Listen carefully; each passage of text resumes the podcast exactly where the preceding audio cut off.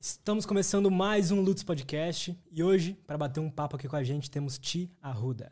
Opa! E aí? Muito prazer, irmão. Beleza? Obrigado pelo convite. Um Fiquei prazer muito feliz, cara, de você, de você ter vindo aí, porque falar sobre mente e tudo isso é uma coisa que eu quero fazer desde, o começo, desde antes do podcast começar. E aí não tinha vindo ninguém aqui para falar sobre meditação, enfim, alta performance, etc.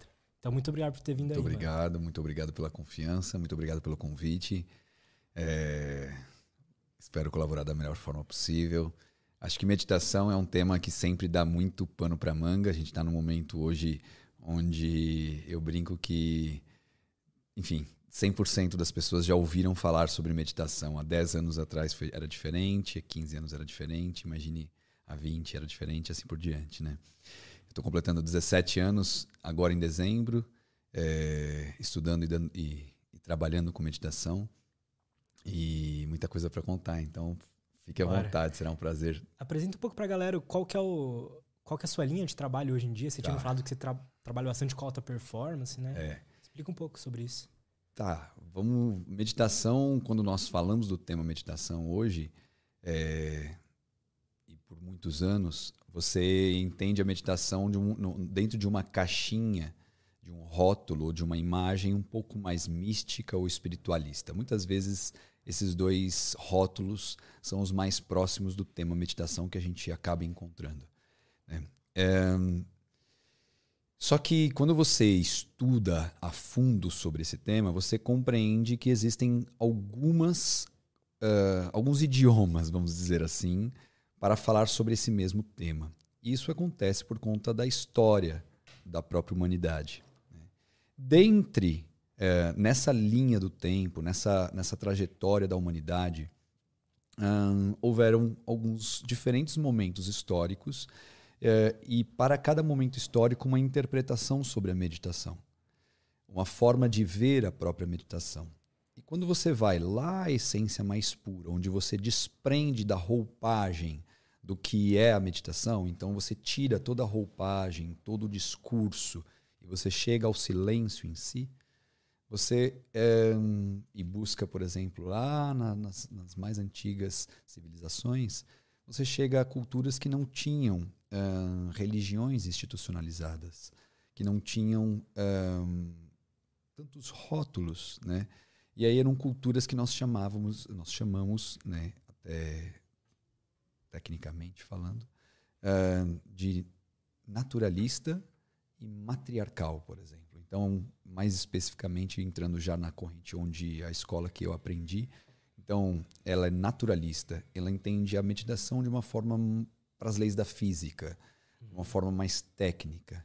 né? eu tenho muitos engenheiros, eu tenho policiais, eu tenho eh, advogados, alunos que são que normalmente esse perfil de pessoas, eh, muitos empresários, né? Empresários que eu chamo tipo hard work, papai, que realmente jogam um jogo grande, sabe? E são pessoas muito pragmáticas, eh, muito terra-terra, né? Como nós chamamos. E eles se adaptam muito bem a- aos treinamentos, normalmente, porque eles ah, não precisam lidar com uma linguagem que não é aquilo que eles acreditam. Então, o cara gosta de planilha, ele gosta daquela visão pé no chão, pé no... e aí, quando você fala que oxigênio no cérebro altera a frequência de ondas de pensamentos, ele se interessa por aquilo, por exemplo. total. Entende? Então, eu acho que assim, primeiro eu tenho que partir de onde eu vim, né, como escola. Então, eu aprendi né, numa tradição onde a gente eh, lida com a meditação de uma forma técnica. Eu não fui para um monge, eu não fui para um retiro, ou para um retiro ou para um, como chama? Eh, oh, meu Deus. Templo? Isso, para um templo. eh, Hare Krishna, por exemplo. Embora eu conheço muito sobre a tradição Hare Krishna, eu não fui para um templo Hare Krishna, vestir roupa Hare, Krishna, comer comida Hare Krishna, né? e não fui ter os costumes daquela tradição. Eu fui a uma outro tipo de escola, que é uma escola mais técnica, tá? E que tem, a gente fala que a gente tira o misticismo, né? que a gente entende de uma forma mais técnica e naturalista, etc. E foi um projeto muito interessante e na época ele entrou no Houston Rocket. É, e isso desdobrou para o Pedrinho Caldas, também da Red Bull, que foi um, o primeiro campeonato com ele é, foi em Copenhague. E ele, tipo, venceu um campeonato que, meu, os caras me convidaram porque ele não ganhava nada fora do Brasil. E aí o primeiro campeonato foi Copenhague e ele, tipo, venceu Copenhague. E esses dois atletas mudaram a minha carreira. Mudaram a minha jornada. Porque a partir dali, eu primeiro comecei a pegar gosto pelas competições de esporte. Tipo, eu realmente comecei a pegar gosto por vencer, mas aprendi a perder. Eu acho que essa foi a, maior, a melhor qualidade nesse sentido. É, quando o atleta de altíssima performance ele perde, ele sente, porque a expectativa é alta. E eu sempre sou o primeiro a estar lá, tipo, pô, a gente aprende a dar o ombro, né? Você aprende a, a, a estar do lado daquele cara. Mas eu também aprendi a vencer. Tipo assim, a gente começou a construir bons atletas. E a diversão começou a se tornar nesse lugar, né? Tipo, você começou, é, começou a ser divertido. É né? uma brincadeira da vida. Então, pô, vamos negociar com o time, a gente quer a vitória, né? E, e aí eu fui parar no Corinthians. Eu tenho um post no meu Insta é, que é relacionado ao Corinthians. Eu vi. E aconteceu o seguinte lá. É, a gente fez uma métrica inicial onde o time ele demorava 40 minutos para estar em campo sintonizados. Eles vou começar do começo. A história acontece o seguinte: tipo, eu cheguei lá, eu já tinha fui, vou começar a ser o treinador, vou participar da comissão técnica do Corinthians. E aí, tipo, contando a, a linha trajetória da alta performance na meditação na minha vida, né? Tranquilo. Tipo, e aí eu cheguei lá no, no, no clube, no, no Parque São Jorge, fui para a quadra sem nenhum jogador saber quem eu era. Fiquei quieto. Fui assistir o jogo. Eles treinaram e eu fiquei fazendo umas anotações lá de algumas coisas que eu observava. No dia seguinte, eles me conheceram oficialmente, fui apresentado ao time pelo técnico, pelo Bruno, né, que era o head da, da época. Foi ele que me levou para dentro do Corinthians. Foi ele, ele já foi técnico da seleção, um cara visionário, e ele pegou e me convidou para ser é, para fazer parte da comissão técnica do Corinthians. E aí, cara, é, nesse dia ele me apresentou e eu não conhecia nenhum dos jogadores. É, tinham três ou quatro que só falavam inglês e, e era um time muito forte, muito forte mesmo. E eu fiz um treinamento, foi um treinamento forte naquele dia, porque eu precisava muitas coisas envolvidas para você liderar um time, para você entrar como um treinador de um time como esse, grandes jogadores, né? Eu, ele, nenhum deles precisou de mim, né? Tipo, Pecos é um grande jogador, Fischer é um grande jogador, caras muito bons né, do basquete, profissionais, profissionalíssimos, mas que eu precisava falar para os caras, olha, é o seguinte, se a gente fizer direito, a gente ganha o campeonato. Então cheguei, foi interessante, e aí eles terminaram o treino, foram treinar, foram fazer os outros treinos, foram para a quadra, aquecer jogar bola. E aí eu chamei o Bruno, falei, Bruno, primeiro dia, tá? Nenhum deles conheci, me conheciam.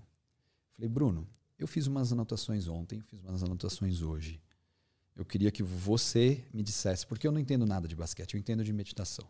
Eu não entendo nada de basquete. Me diz você. Eu queria saber, ó, eu percebi isso, percebi isso, percebi isso, percebi isso, percebi isso, percebi isso. Faz sentido?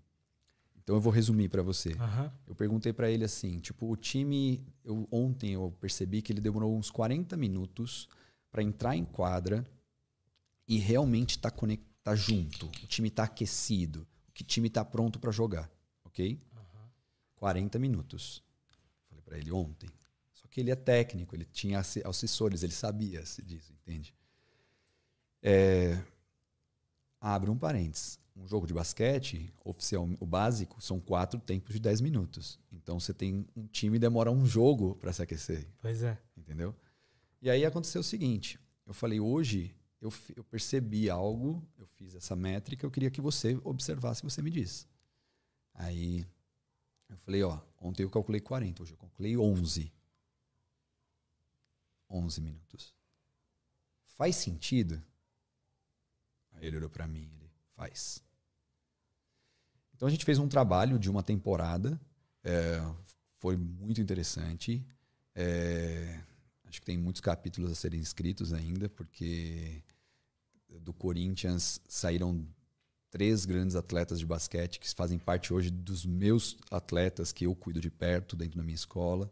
Né? Tipo, hoje eu tenho um lutador de UFC, eu tenho biker, eu tenho lutador de UFC, de, de, de, de tenho jogador de basquete, tenho três agora, uma na seleção e dois é, grandes profissionais. Depois eu tenho um time só de executivos e eu tenho um time de jovens. São três times que eu trabalho diretamente. Uh, mas, resumidamente, a jornada foi acontecendo por uma questão de, de, de, de, de, de tipo de trabalho que a gente estava fazendo. Eu não sou, não sou nenhum, não sou monge da montanha. Tipo assim, eu sou treinador. É, eu quero vencer ali a competição e tipo, para mim, ah, não tem cafuné. Eu quero treinar, eu quero vencer ali a competição. E são perfis de treinadores, né? E acontece que a jornada em si da minha história, de como eu fui me, me conhecendo como ser humano, foi me colocando nesse lugar. Mas aí, o que, que acontece? É, entraram vários personagens nessa história. Um deles é o Vini Canhedo, que é o principal atleta de Ironman do Brasil. Ele é considerado, ele é o cara que mais treina no mundo. Ponto. Para Ironman. O, a qualidade de treinamento dele os treinadores no mundo inteiro já entraram em que ele é o cara que é fora da curva. Interessante. Iron Man é aqueles caras super fortão, né? Iron Man são 140 ah. quilômetros. É, é, eu, talvez eu fale nos números agora, tá? 142 é, de bike, 23 de natação e 40 de corrida. Cara, é tipo o triatleta, então. E é o triatleta, Mas... só que o Iron Man, tipo, é o cara que é o que vai além, tá ligado? O Iron Man é o, é o triatleta vezes 10. Uhum. É fodástico. Fodástico. Eles são fodas. E aí, tipo, as pessoas virou uma meta, assim, muito, muito comum nas classes A. É, tipo, o cara tá, tá, tá, tá se dando bem na vida, tá se desafiando, ele quer fazer um, pelo menos um meio Iron Man. É um jogo que eu vejo com muita frequência. E o Vini Canhedo é um grande, um grande, um grande atleta. É, ficamos um ano e meio treinando juntos. Inclusive, hoje eu vim com o bonezinho, gosto muito do bonezinho, que a gente foi para a África do Sul. Bonito. É, que foi onde eu fui com ele para a África do Sul. E, e, a relação que você tem quando você começa a conviver com profissionais desse nível é que a performance, você começa a ver a performance de uma outra forma. Né? Performance é o, o nível de performance está ligado à comida que você come, a se você pode, se você tem liberdade de ir e vir, a, se você mora onde você quer, se você come o que você quer. O que, que você aprendeu assim com esse cara? Porra, velho, eu acho que muita coisa. Assim, é, o, Vini, o, o Vini é um cara fora da curva em muitos sentidos, né? Tipo, é, eu acho que é uma troca muito grande, né? Começa, começa daí. Tipo, para um trabalho dar certo de um professor e um aluno, os dois têm que estar tá com, a, com o ego muito bem lapidado para fazer um bom trabalho, assim, sabe? E é interessante, porque se tiver com o coração na polaridade correta, é um aprendizado infinito, né? E o Vini é um cara que, acho que primeiro ponto, ele não tem não existe limite para ele. Não existe limite, mas não existe limite, irmão, um nível assim. Ele quebrou a clavícula, ele falou: Eu vou pro. Ele, ele, ele, ele quer. O médico dele é o mesmo do Cristiano Ronaldo, o, o, fisio, o cara que cuida do joelho dele. Que cuida dele, né? Uhum. Tipo. E pra ele não tem limite mesmo, cara. Ele fala assim: quanto que é? Ah, ele, meu limi, o limite do ser humano é 300 km? Tá bom, então eu quero fazer 305. É ele, tá ligado? Tipo, eu, por ele, eu acordei às três da manhã. Já acordei várias vezes para dar para treinar às três da manhã e dar aula às três da manhã, mas por ele eu acordei às três da manhã porque com tesão, velho. Três da manhã ele limpa o com, uma felicidade do mundo, porque ele vibra a evolução e a, e a superação, entende? Tipo, o cara, ele, ele se alimenta disso, ele respira isso. Eu acho que cada aluno que, que passa pela minha vida é um aprendizado, mas é, eu acho que esses caras que querem ser os melhores do mundo, acabam ensinando para nós alguns tipos de atitude que são aquelas que nós buscamos em nós, né? Uhum. Eu acho que é, ritmo, velocidade, ação, o, o, Vini é um leão. Ele é, um, ele é o próprio. Tipo, ele é o próprio. Se existe a imagem de, tipo, de um homem, um leão caminhando junto, ele, ele é o vivo. Né? O cara é de outro planeta. Ele caiu, bateu a cabeça, tava com febre, mergulhou na. na não é para fazer isso em casa, tá, gente? O cara ele é profissionalíssimo com uma rede de estruturas profissional do lado. Mas ele bateu a cabeça, ele tava com febre, ele entrou, baixou a febre e foi treinar, velho. Entendeu? Ele baixou a febre e voltou a treinar. Mas ele não consegue ficar parado, ele é hiper ativo nesse sentido, a energia dele é infinita. Você vê os filhos dele são iguais. São dois trovões. Tem pequenininhos, 5, 6, tipo, não lembro a idade exata, três, de 3 a 6 anos talvez. São dois trovões. Cara, tem vários alunos assim, sabe? Mas eu acho que o, o grande ponto, se eu analisar todos, o que eu aprendi para mim, né, é que tem algo que vai além da alta performance. Eu chamo de autorrealização. E o que, que seria isso?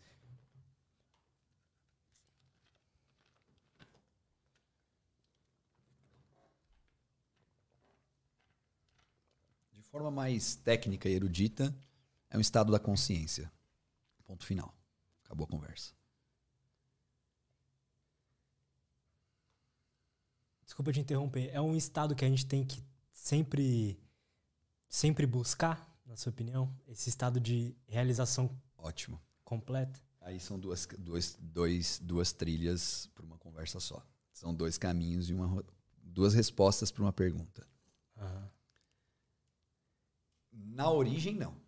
Na, no, tipo assim, é um estado da consciência. Entrou, entrou, é seu, é seu. Você entrou, ele, você conquistou, você aprendeu a desfrutar. Você realmente tem acesso àquele, àquele canal da própria consciência. Tipo lentes. Você comprou óculos verdes. Você pôs lentes verdes. Agora você vê, você vê tudo verde. você vê de perto. Entende? Uhum você vê tudo verde. É um estado da consciência. É uma, é uma forma de que a mente vê, ok? Uhum. Muito pé no chão, muito terra a terra, tá? É o tema que a gente está falando. Então você acessou aquele canal, você está vendo daquele, daquela forma, você está naquele estado, você acessou aquele estado, ok? Ponto. Fechamos a janela. Então, é, lembra que no início da conversa eu falei assim, na tradição, muitos anos, muitas formas, histórias, muitas tradições, muitas diferentes formas de ler o que é meditação? Sobre o tema autorrealização, também terá diferentes conclusões. Vai ter gente que vai falar de uma linguagem, de uma linhagem mais espiritualista, ele vai falar, é, você vai ter que seguir com fé, e aí vai ter todo, toda, todos os dogmas e visões dessa visão, dessa, dessa linguagem, entende? Uhum. Beleza, ponto final. Então a gente entende que é, existe um estado que ali é possível e é para todos os indivíduos. Ponto. Um, tem, tem, tem alguns elementos que são importantes no meio desse caminho, como uh, algumas, algumas partes genéticas e, e, e outros detalhes que são importantes. Como, por exemplo, dedicação, foco, sabe? É, porque a mente humana tem sua natureza, tem sua natureza, tem alguns tipos de impulso e você precisa saber lidar com eles. Então, uhum. não vou entrar agora, porque senão a gente vai embora nesse tema e a gente vai perder a raiz do ponto, que é o mais importante agora. E. Tranquilo. E, e aí. Se puder trazer o mic assim para você. Claro. E aí, tipo, existe uma. Porra, eu vou, vou falar do meu ponto de vista agora. Esse é o ponto de vista, então, beleza. Então, mais básico é foca ali, é, a meta é atingir esse estado e foda-se a vida. Não é assim, tá? Uhum. Sendo escroto, mas só pra gente desenhar. É, é aqui. Não importa o resto, é dispersão. Só que somos seres humanos, temos uma vida social, um mundo capitalista, temos que viver, pagar conta, IPTU, aluguel, convênio e muitas coisas mais. Né? E nesse processo, eu observo que é nesse lugar de você organizar o jogo da vida versus ter ali a mente consciente que vai ser esse ponto de, auto, de autorrealização propriamente dito. Então, a mente, a gente diz assim, tem uma figura mitológica chamada Nataraja, que ele tem um pé assim no chão e outro pé no céu, assim, sabe? É uma figura mitológica que representa o movimento também. E nessa figura, ele tem um pé no chão e que representaria, por exemplo, a sua atuação, que é isso aqui que a gente está falando. Porra, velho. É, boleto chega, né? E no processo de, de, meu processo, por exemplo, de autoestudo e de busca desses estados, pô, várias vezes pensei em morar numa cabana, várias vezes pensei em morar em, em outros lugares, mas eu tenho o meu jeito de ser, eu gosto de ter minha casa, tipo, raiz aqui do lado da Paulista e eu gosto de São Paulo nesse lugar e eu gosto do mundo. Mas eu gosto ali daquela casa em São Paulo, sacou? Eu prefiro ter minha base em São Paulo do que ter minha base lá em Angra dos Reis. Uhum. Não, quer dizer, Angra seria legal, mas, mas eu ia dizer assim, sei lá, em Ubatuba, sabe? Okay. É, querendo dizer, não quero ser esse cara, não, não faz sentido para mim hoje. Né? Eu gosto, mas minha casa tem plantas no teto, né? Eu gosto desse lifestyle, mas eu gosto de ter um lifestyle onde eu saio para tomar café às três da manhã. Uhum. É, mas só concluindo lá, e nesse lugar de, de tipo estar em São Paulo, viver, querer poder tomar é, café às três da manhã, uh, ter a minha mãe por perto, ter os meus pais por perto, ter o meu filho por perto, um, ter boleto para pagar, tem a vida real, né? Que é o que acontece fora das redes sociais. Para mim, eu falo que eu sou treinador offline. Tipo, eu fotografo algumas coisas, jogo lá, mas não é o meu, meu foco é dar aula no, na vida real, é olhar no olho e treinar. Tipo assim, eu quero que a minha vida seja preenchida por isso, uhum. sabe? Eu quero estar nesse lugar do olho no olho da vida real o máximo possível, porque aqui a gente está existindo, né? Tipo, lá é reflexo disso aqui. Né? Então, concluindo, tipo assim, quando você chega no processo do, tá bom, então o que é esse estado de autorrealização que, na sua visão, te arruda? Vai além da alta performance. Que eu acho que aquele, o cara que joga o jogo de ser o bilionário, ser o milionário, ser o campeão mundial, ele também precisa cuidar dos laços de afeto dele. Ele também precisa, precisa cuidar é, da alimentação dele, como todos nós os outros. Ele precisa cuidar da satisfação, da, da profissão, mas ele precisa cuidar do tempo. Ele tem também as mesmas coisas que todos os outros indivíduos. Então, para mim, esses desafios, né, que são parte da história de 100% de nós humanos, né, nesses desafios que estão o ponto de aprendizado. Então, para mim, é nesse lugar de buscar essa organização de algumas áreas da vida, tipo de organizar a vida da melhor forma possível, que vai fazer com que a minha vida esteja boa. Então, que eu vou sentir que eu estou ali numa, numa sensação de plenitude. Tipo assim, eu posso trabalhar, eu posso ter o faturamento de um milhão por mês. Tá? Depois de 10 anos ou 20 anos faturando um milhão por mês, o dinheiro já não é mais o ponto. Mas, a, mas às vezes você é escravo daquele estado de repetição ainda. E muita gente vive frustrado, entende? Eu estou dando um exemplo, uhum. mas né, é, são vários, vários motivos. Então, é, nós indivíduos temos histórias internas e externas e temos que aprender a lidar com essas batalhas e com esses capítulos de histórias que são contadas por nós mesmos. E nessa, e nessa trajetória interna, é, terão batalhas, terão festas à fantasia, terão festas de é, parques de diversões, uh, mas nesse processo, sendo de dor ou de prazer, eu ainda tenho que seguir naquele caminho de. A vida é macro, a vida é cosmos, a vida é energia, né? Tipo, eu tenho que me é naquele estado que eu estou buscando. Eu tenho uma direção, sabe? É assim que eu entendo, é assim que eu observo a meditação. Então, eu eu não estou fazendo ali para ficar relaxadinho hoje. Eu estou falando assim de propósito. Tipo, eu não estou fazendo massagem no meu ego. Tipo assim, eu estou trabalhando porque eu, não, eu sou um ser humano imperfeito, aprender a ser humano. Entende? Eu estou trabalhando em mim mesmo todos os dias. Eu preciso, eu tenho as minhas imperfeições e as minhas é, os meus impulsos de ser humano. E tipo, se eu não se eu não fizer nada por mim mesmo, ninguém vai fazer. Então, eu entendo a meditação como a ferramenta de eu esculpir a mim mesmo, já que eu preciso desse, desse, dessa eu, eu, necessito desse estímulo. Eu tenho um irmão que partiu para os planos invisíveis há oito anos. Eu dizia assim para ele, eu falava, mano, entende assim, ó, Pensa o ser humano como um computador que já veio com defeito. Se você instalar muito programa, pesa e desliga. Se você não, não, não se instalar qualquer programa, pode dar vírus. É, meu, pensa assim, se não carregar direito, estraga a bateria. Tipo, Aham, não é? total. né? Abre, abre 20 abas no seu computador. Porra, eu tenho um. um- não- pagaram, mas acho que eu posso falar. A Ma- eu tenho um Mac que, porra, velho. Meu Mac é top. É bem bom, velho. Tenho certeza. Não dá pra abrir tanta coisa assim. Mesmo ele sendo, tipo, né? Gastei uns 15 pau no computador, só pra gente ter uma noção. É um computador razoável. Com certeza. Entendeu? É Só pra gente ter, né? Pra não ficar no achismo, nos paradigmas de cada um. Um computador de 15 pau tinha que aguentar, o... mas não, cara. E assim nós, humanos, entende? Tipo, a ansiedade bate em todos, o medo bate em todos. O grande ponto é como a gente aprende a lidar, né? E aí é como a gente vai se conhecendo nesse processo. Então, eu acho que o que é autorrealização, a gente, a gente para aqui nessa conversa, a gente vai ficar infinito, assim, sabe?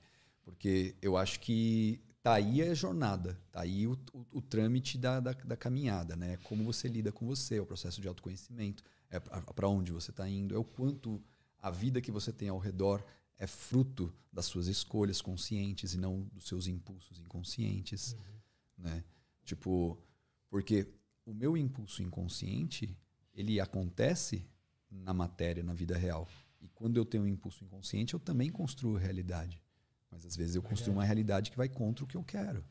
Entende? Então, tipo, para isso eu vou ter que crescer como ser humano, vou ter que aprender. Vou ter que aprender que eu acho que sei coisas que eu não sei. Então, eu, esse processo de crescimento, mas com esse olhar, esse olhar de expansão da lucidez e da consciência nesse sentido, é que a meditação faz seu papel. É onde eu entendo. Então, beleza, eu vou sentar, eu vou me esculpir, eu, peraí, eu vou, vou treinar aqui com a intenção de, como se fosse uma musculação. né? Eu tenho que realmente eh, me estimular no sentido de, como indivíduo, aprendendo a ser um humano, né? tipo, vou me treinar como ler um livro. Entende? Aham. Ler um livro é, um- é o, é o exemplo, você não consegue ler um livro passivamente, só audiobook. Mas, né? Mas um livro físico é difícil ler passivamente, né? Você precisa do mínimo de atenção, né? Para virar uma página, para não se perder na frase, para realmente prestar atenção, dependendo da profundidade do livro, putz, você não lê um, pra- um parágrafo sem, e não entende se não prestar atenção. É isso. Na meditação é basicamente essa atitude que é precisa, só que aí você começa a fazer disso um hábito. E aí o nível dessa, dessa qualidade, o nível de profundidade que você vai colocando no treinamento vai ter impacto direto na forma de processar informações no emocional, no mental. Então, fechando, para mim, a autorrealização vai além da alta performance, que porque todo mundo que quer ter alta performance, num determinado momento vai sentir falta de outros elementos da vida se o foco for um sucesso só. Se o foco for o sucesso financeiro, vai faltar ah, o afetivo, entende? Se o foco for só o financeiro, eh, vai faltar talvez ali uma- um descanso estratégico verdadeiro, entende? Ele precisa ter uma consciência integral e macro sobre ele mesmo. Então, para mim, a autorrealização vai além da alta performance. Ponto final. Existe um, um consenso de quais são as os galhos para conseguir sentir autorrealização? Do que é, sei lá, por exemplo, então você tem que ter uma boa relação com seus familiares, ou com seus amigos, Na ou minha com o escola, seu trabalho. Então, é, ah, vamos, vamos na. ah, opa, obrigado. Você pode puxar ele, se quiser é, esqueço. Esqueço só. Desculpe. Cara, é, filosoficamente, algumas escolas vão dizer não. Na raiz, tá? Então, é, por exemplo, tem uma. A escola que eu vim, é, denominada Samkhya, diz que o Purusha não tem atributos. Purusha não tem atributos. O Purusha seria a essência mais pura, o self, a mônada, a chispa de consciência mais sutil que habita no indivíduo, ok? Não tem nome, não tem forma. Namarupa. Sem nome, sem forma. Então, essa chispa de consciência, tipo, que é, é.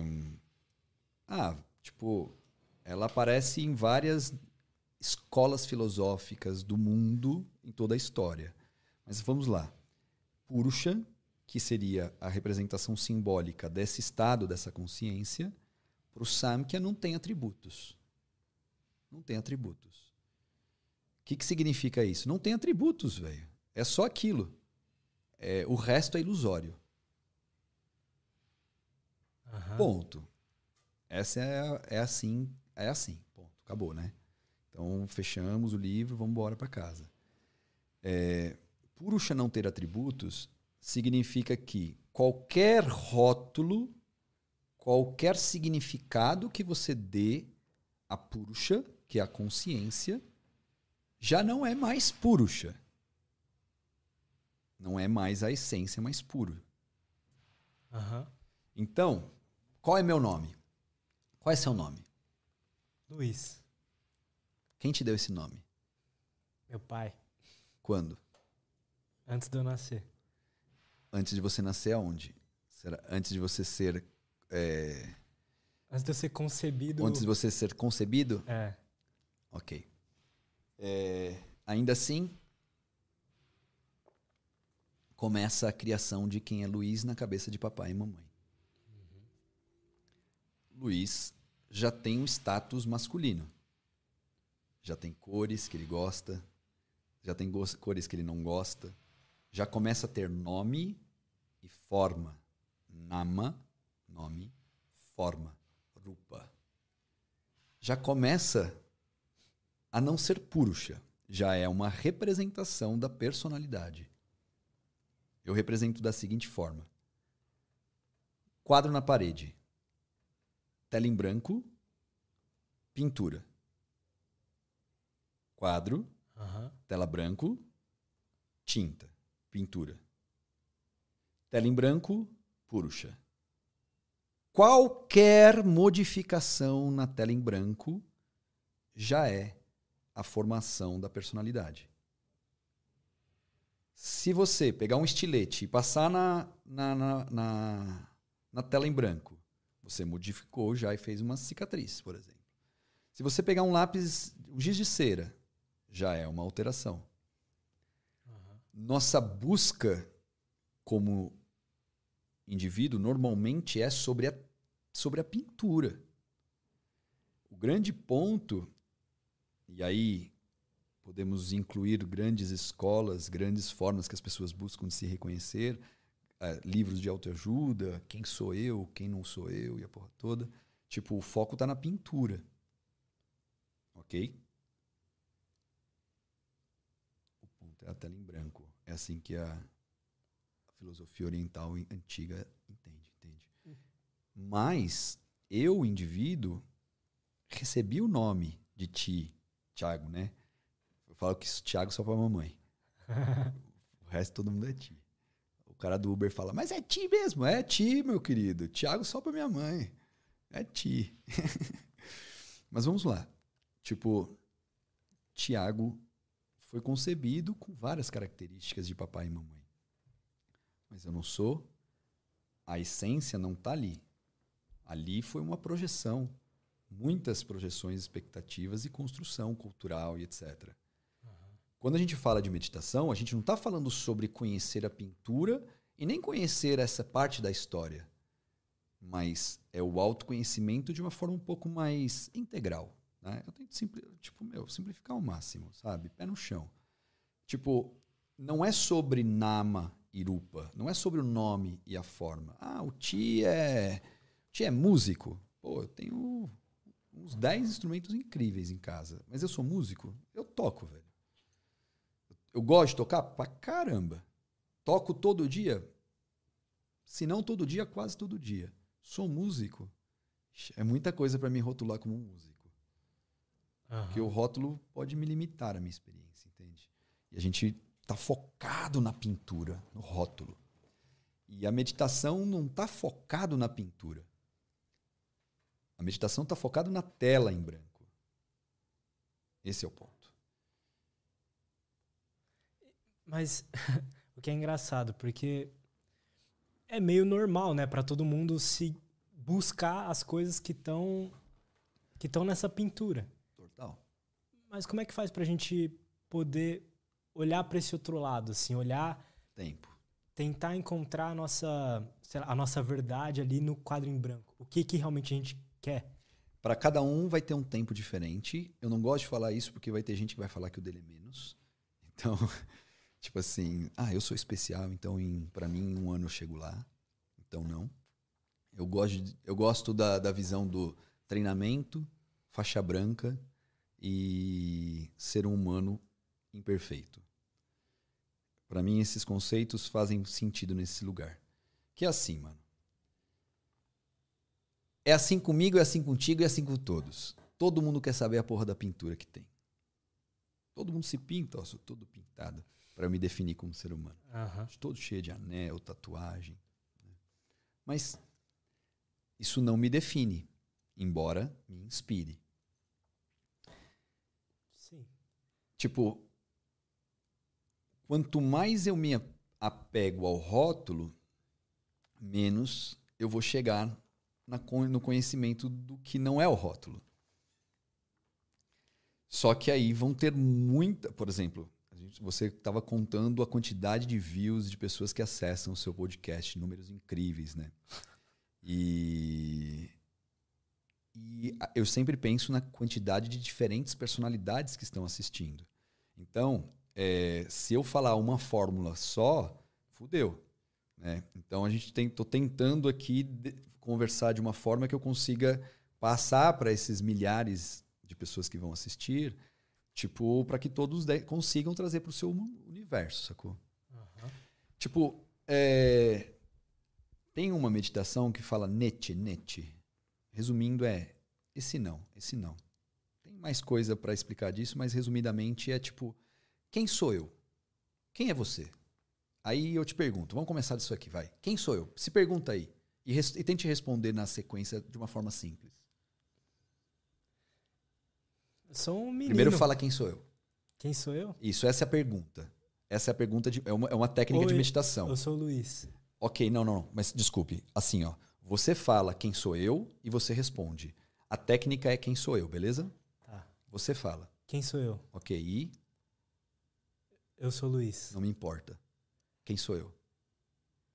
Eu sou o menino. Não me importa. Quem sou eu? Entendeu? Aham. Não me importa. Não me importa. Não me importa. Essa é uma técnica. É uma técnica. Eu conheço umas duas. É muito, acho duas mil faz tempo, mas. Enfim, não sei mais quantas técnicas eu conheço. Mas essa é uma. Tipo assim, teve um cara, é, se não me engano, foi Ramana Maharishi. Ele entrou num estado bem avançado de meditação com essa técnica, por exemplo. Esse não. Não, não sou isso, não sou isso. Não, net, net. Não sou isso, não sou isso. Não me importa, entende? Não quero saber. É, ah, eu sou tia Ruda de São Caetano do Sul, nascida em São Caetano do Sul. Pff, não importa isso, entende? Não importa. Então, isso é uma técnica. Só que é, é delicado, é sutil, né? Tipo, é interessante, porque a gente não está falando disso como uma negação é, de eu não querer me valorizar ou cuidar de mim. Não é algo negativo. É algo que eu estou querendo ir mais profundo na minha essência, entende? Então, vamos lá. Primeiro dividir. A sua pergunta foi, pô, eu, eu quero saber a minha pintura. Como que eu sigo ali na direção da tela em branco se eu quero saber a minha pintura, né? Então, eu acho que assim, é... Eu tô pensando em todo mundo que tá assistindo para eu ir de boa, sacou? Para não, Não, ir chutar o balde. Não, para não chutar o balde, e porque é delicado, assim, né? É, é- é muito sutil, porque é sobre autopercepção, né? Então, é, é muito delicado nesse sentido, na minha percepção. Vamos lá. Tipo, a visão é que, tipo, querendo ou não, ah, o que ah, os questionamentos já são barulhos. Tipo, isso que atrapalha.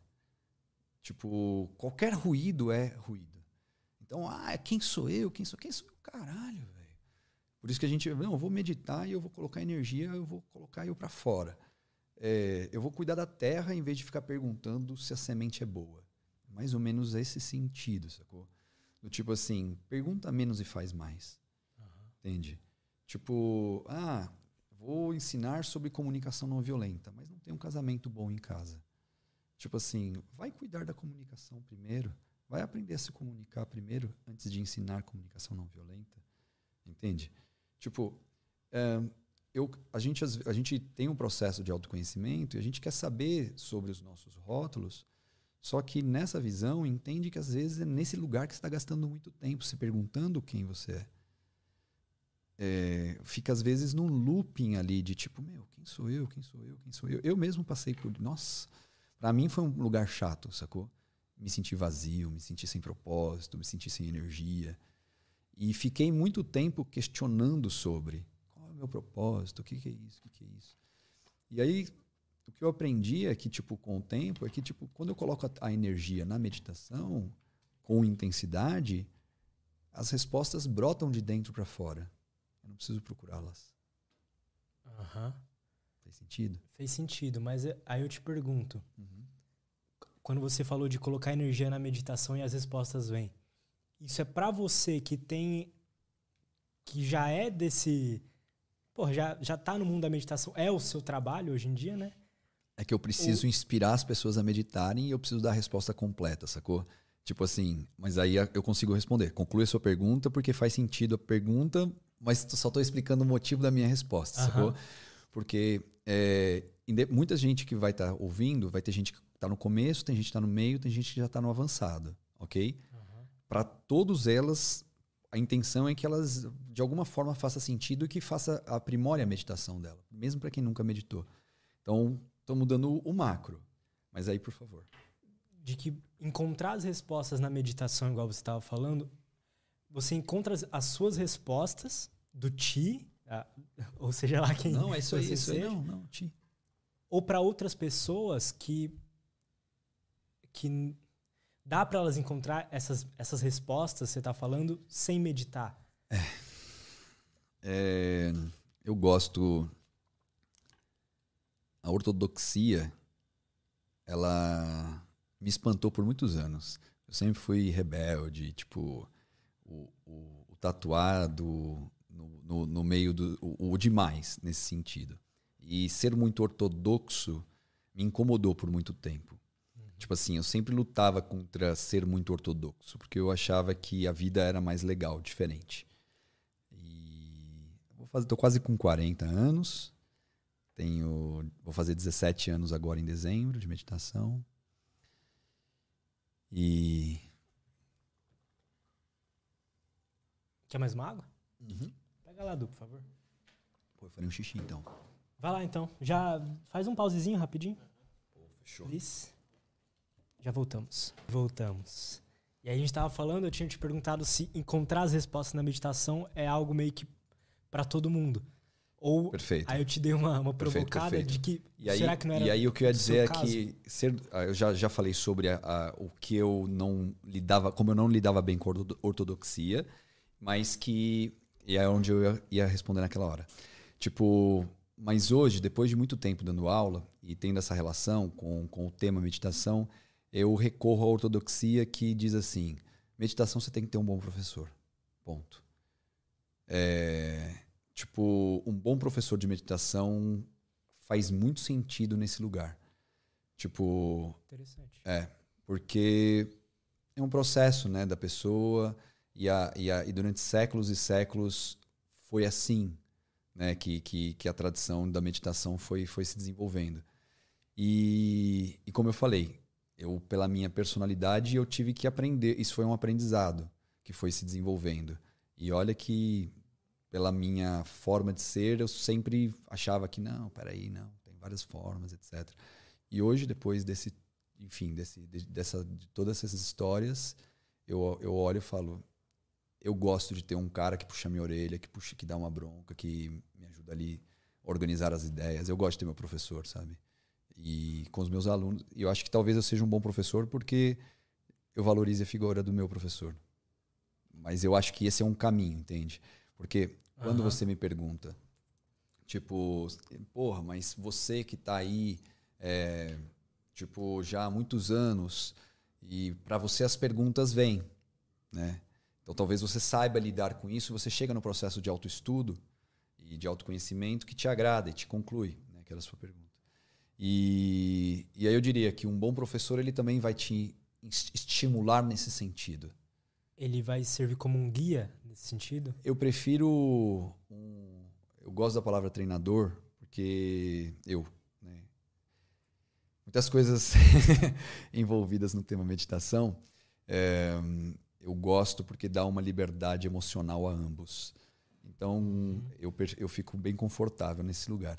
Eu, como treinador, eu estou ali focado no crescimento do meu aluno. Né? Três da manhã, como eu falei.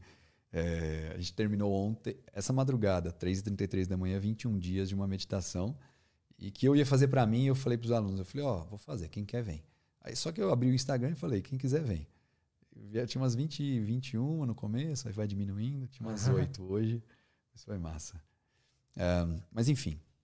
Então, assim, o papel de um bom professor eu enxergo nesse sentido. Eu não falei psicólogo, eu não falei terapeuta, eu não falei coach. Eu estou falando de meditação, que é a minha área. Entendeu? Sim. Tipo assim, só queria reforçar isso porque, ah, não, ele falou. Não, não falei nada. Eu falei isso. Eu falei que é, na meditação entende-se que aprender com um professor qualificado é importante. É, ele vai te dar um estímulo correto. Você vai ter que exercer ali é, a lapidação do seu ego, porque o cara vai te sacudir, e esse é o papel dele. E eu me divirto nesse lugar. Eu amo essa vida. Tanto com o meu professor, eu tenho dois professores que eu amo de paixão, há 17 anos estou com eles, e tenho meus alunos, já passou muita gente, e só, só faço isso da vida, né? É, a gente está aqui falando sobre isso. Mas é legal, eu gosto de falar com gente que meio que vive a parada, sabe? Que é meio é apaixonado. É isso, é, muito é, foda é isso. 100% do tempo. E aí, então assim, esse é um ponto de vista, né? Agora, é, é um ponto de vista. Mas tem um outro ponto de vista que também vai acontecer o seguinte: se você tiver disciplina diária e sozinho você treinar continuamente, e ali você vai fazendo, vai colocar energia naquilo, consciência naquilo, hábito naquilo, vai desencadear sim dependendo das técnicas que você está utilizando, vai desencadear sim algumas alterações nos seus estados de consciência, na forma de você se perceber, na forma de você, de você se conhecer. Quem lindo você ou não. Entendeu? Por quê? Depende da técnica, depende da forma, tem detalhes. Mas se você fizer, se você tiver ali com um bom equipamento na mão, e você tiver o mínimo de dedicação possível, é como hoje fazer é, fazer fotografar. Uhum. Fotografar antigamente era para um certo número de pessoas que tinham acesso a lentes incríveis. Hoje muda tudo a história. Então, um bom equipamento com o mínimo de, de com um básico de dedicação faz coisas incríveis. Eu não sei se vocês estudaram audiovisual, estudaram mesmo audiovisual, chegaram a estudar. Eu estudo todo dia. Não, mas você fez faculdade, não, você se for, entendeu? Dedicação, dedicação, uma parada e um equipamento bom e dedicação. não é? Pronto, dedicação. Você pode não ter feito a faculdade, mas te, talvez te fez melhor do que muita gente que fez a faculdade. Então, é, eu acredito que com uma boa técnica, com uma boa ferramenta e com dedicação, vai construir esse processo.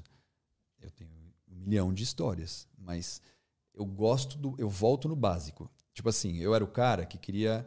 Ah, não, vamos fazer. Ah, é com o corpo, eu quero pôr o pé na cabeça. Hoje não. Hoje eu quero mudar o mundo. não, muita coisa influencia. Né? Muita coisa entra nessa história. Interessante. Então, você acha que, pô, uma pessoa hoje que quer começar a meditar, é porque isso acontece comigo muitas vezes. Vai que vai. Porque meditação é uma coisa que eu gosto. Pode crer. Eu tenho até vergonha de falar isso, mas foda-se, de que eu sempre passo a palavra da meditação, mas muitas vezes eu mesmo não me falta disciplina. Para todos nós, somos animais de, que precisamos de hábitos.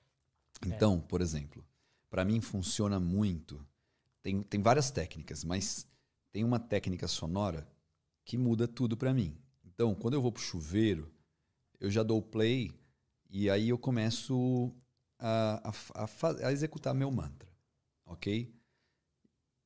E, meu, é, tive um momento, uns meses, um pouquinho, uns dois meses atrás, um momento intenso de emoções. Meu, tava afim de falar, velho, queria pegar um avião e dar um rolê no mundo. Só isso, mais nada. Mas tinha muitas coisas, responsabilidades para resolver aqui. Faça chuva, faça sol, eu dou play. Aí vai rolando, entende? Eu faço um jejum semanal de segunda-feira de 36 horas. Tem semana que não tô afim, velho. Já furei. Já voltei. Já quebrei. Já fiz. Já voltei. Já furei. Já quebrei. 17 anos. Mas tem a outra técnica ali que não fura. Aí tem o livro, que, putz, meu, eu deveria ter lido ele todos os anos, cara. Mas não li. Mas já li ele dez vezes. Então, a parada vai mudando, sabe? Depois de um tempo. No meu caso, você come e dorme. Então, por exemplo, eu dei aula às três da manhã, 3h33 da manhã de hoje. Tem um cara morando na minha casa que é um lutador de UFC que mora em Salvador, veio para São Paulo para morar em casa, para ele tá o foco dele agora é dedicar a vida à meditação. Tá cansado. Ainda tem umas lutas de MMA, mas tá, tá, nesse lugar de estudar meditação. Interessante. Então, ele chegou em casa. Hoje eu acordei um pouquinho mais tarde, porque eu, ontem eu fui dormir tarde. E aí, acordei, quando foi, eram umas 9 horas, encontrei com ele, ele tinha acabado de fazer correr no parque. E aí a gente sentou na sala e a gente começou a conversar sobre o quê? Sobre aluno e sobre meditação. E aí 11 horas, 11 e 11 eu dou uma aula, meus alunos do mundo inteiro conectam. Aí 11 e 11 começo a dar aula. Aí, tipo, tive um bate-papo, não lembro o que foi, mas resumidamente sobre a escola. Saí da escola, que inclui alunos, vim para cá, estamos falando sobre o mesmo tema. Saio daqui, tem uma reunião sobre o Rally dos Sertões que eu vou entrar, que eu vou treinar o cara, o atleta, com meditação. Então, muda. Né? A gente fala que é 24 horas por dia conectado àquilo. Uhum. Né? Então, muda a relação. É. Né? Entendo. Para uma pessoa. É, só, só por favor. Eu ia concluir que era sobre sua, sua pergunta. Pode e falar. aí, o básico disso que a gente entende é que você precisa ir colocando pequenos hábitos no dia a dia eu falo assim, tá bom, cinco minutos então. É, eu aprendi com o professor Milton, que é um grande professor de meditação, um médico. É, ele falou assim para mim, ele falou, Ti, cinco minutos todo dia é melhor do que 15 minutos quase, às vezes. Cinco minutos todo dia é melhor que 15 minutos às vezes. Faz. Depois a gente se preocupa se você vai dar salto mortal com a meditação. Mas faz cinco minutos. Então, respondendo sua pergunta é, no meu caso, eu vivo o negócio, então isso acaba influenciando a minha conexão com o negócio, com a parada, tá?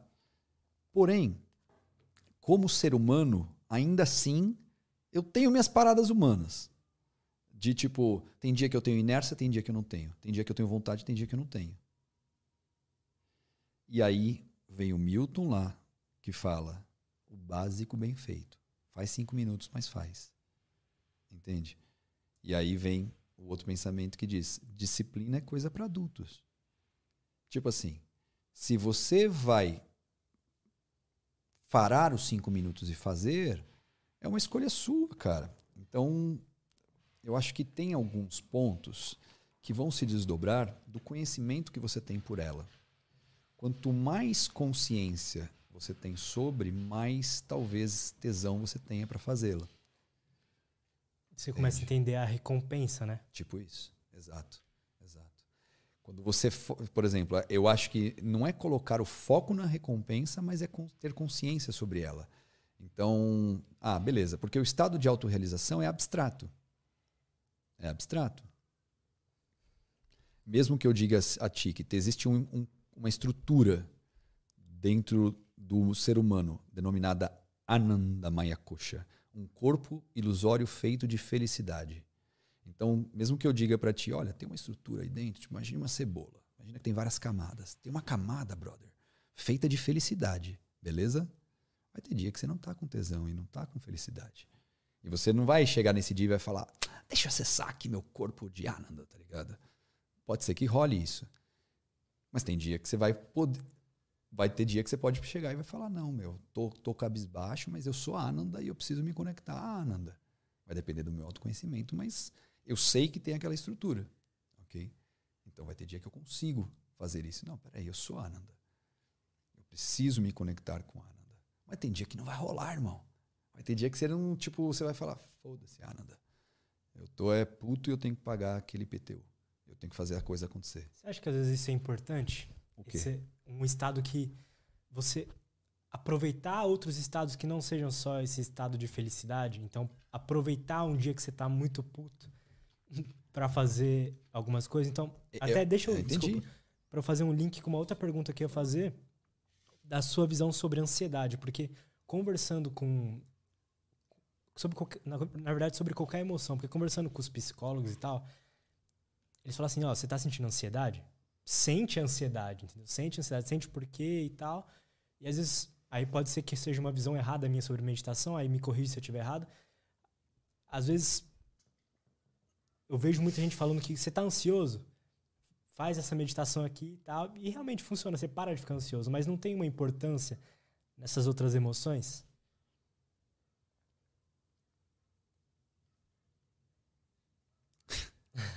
Eu sou ansioso pra caraca. E acho que por isso eu me identifico com o perfil de alunos que eu me identifico. Porque, por exemplo, a minha fala aqui, ó, como eu tô no meu lugar de. eu, querendo ou não, tô falando de meditação, o professor. Eu tô ali no- na, na persona, né, na, na máscara do professor, de externalizar com o professor, então a meditação tá. Né, estou no canal, digamos assim. Então a voz sai serena, né? Ritmo, né? Quando eu dou aula, é sempre assim, velho. Todo dia, todo dia. Por isso que eu gosto muito. Porque realmente minha, eu dar aula me, me conecta àquele estado, né? Todos os dias. É, mas, cara, eu sou um, um, um- um- vulcão em erupção, assim. Tipo, é, pra, eu não sou muito ligado em signos, não entendo porra nenhuma.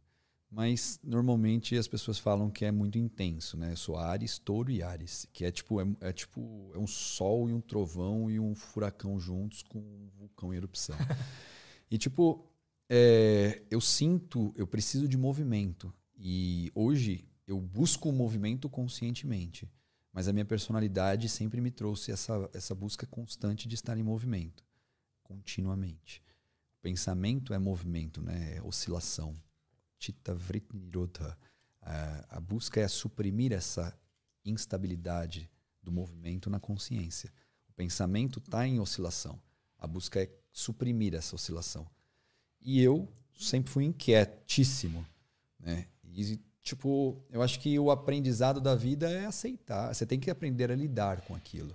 Mas eu acho que tem isso pode te machucar ou não.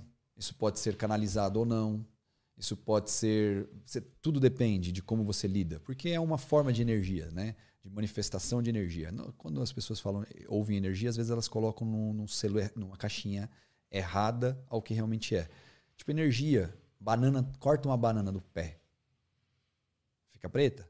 Vai, desgastar, vai saindo a energia, o prana, ela vai ficando seca, mole, murcha, né? Aham. E a flor? Também não é igual? Então, a gente chama de prana isso. Tipo, essa bioenergia, ela pode ser absorvida para dentro do corpo, por exemplo. Quanto mais bioenergia eu absorvo, melhor.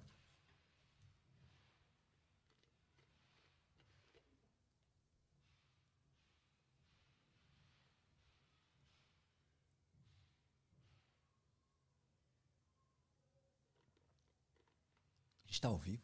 Aham. Essa parte eu não sabia. que legal. Ô, galera. Muito bom estar aqui ao vivo. Bora lá, Mas é. por favor. O... Eu, eu quero conectar uma coisa Por de que, por exemplo,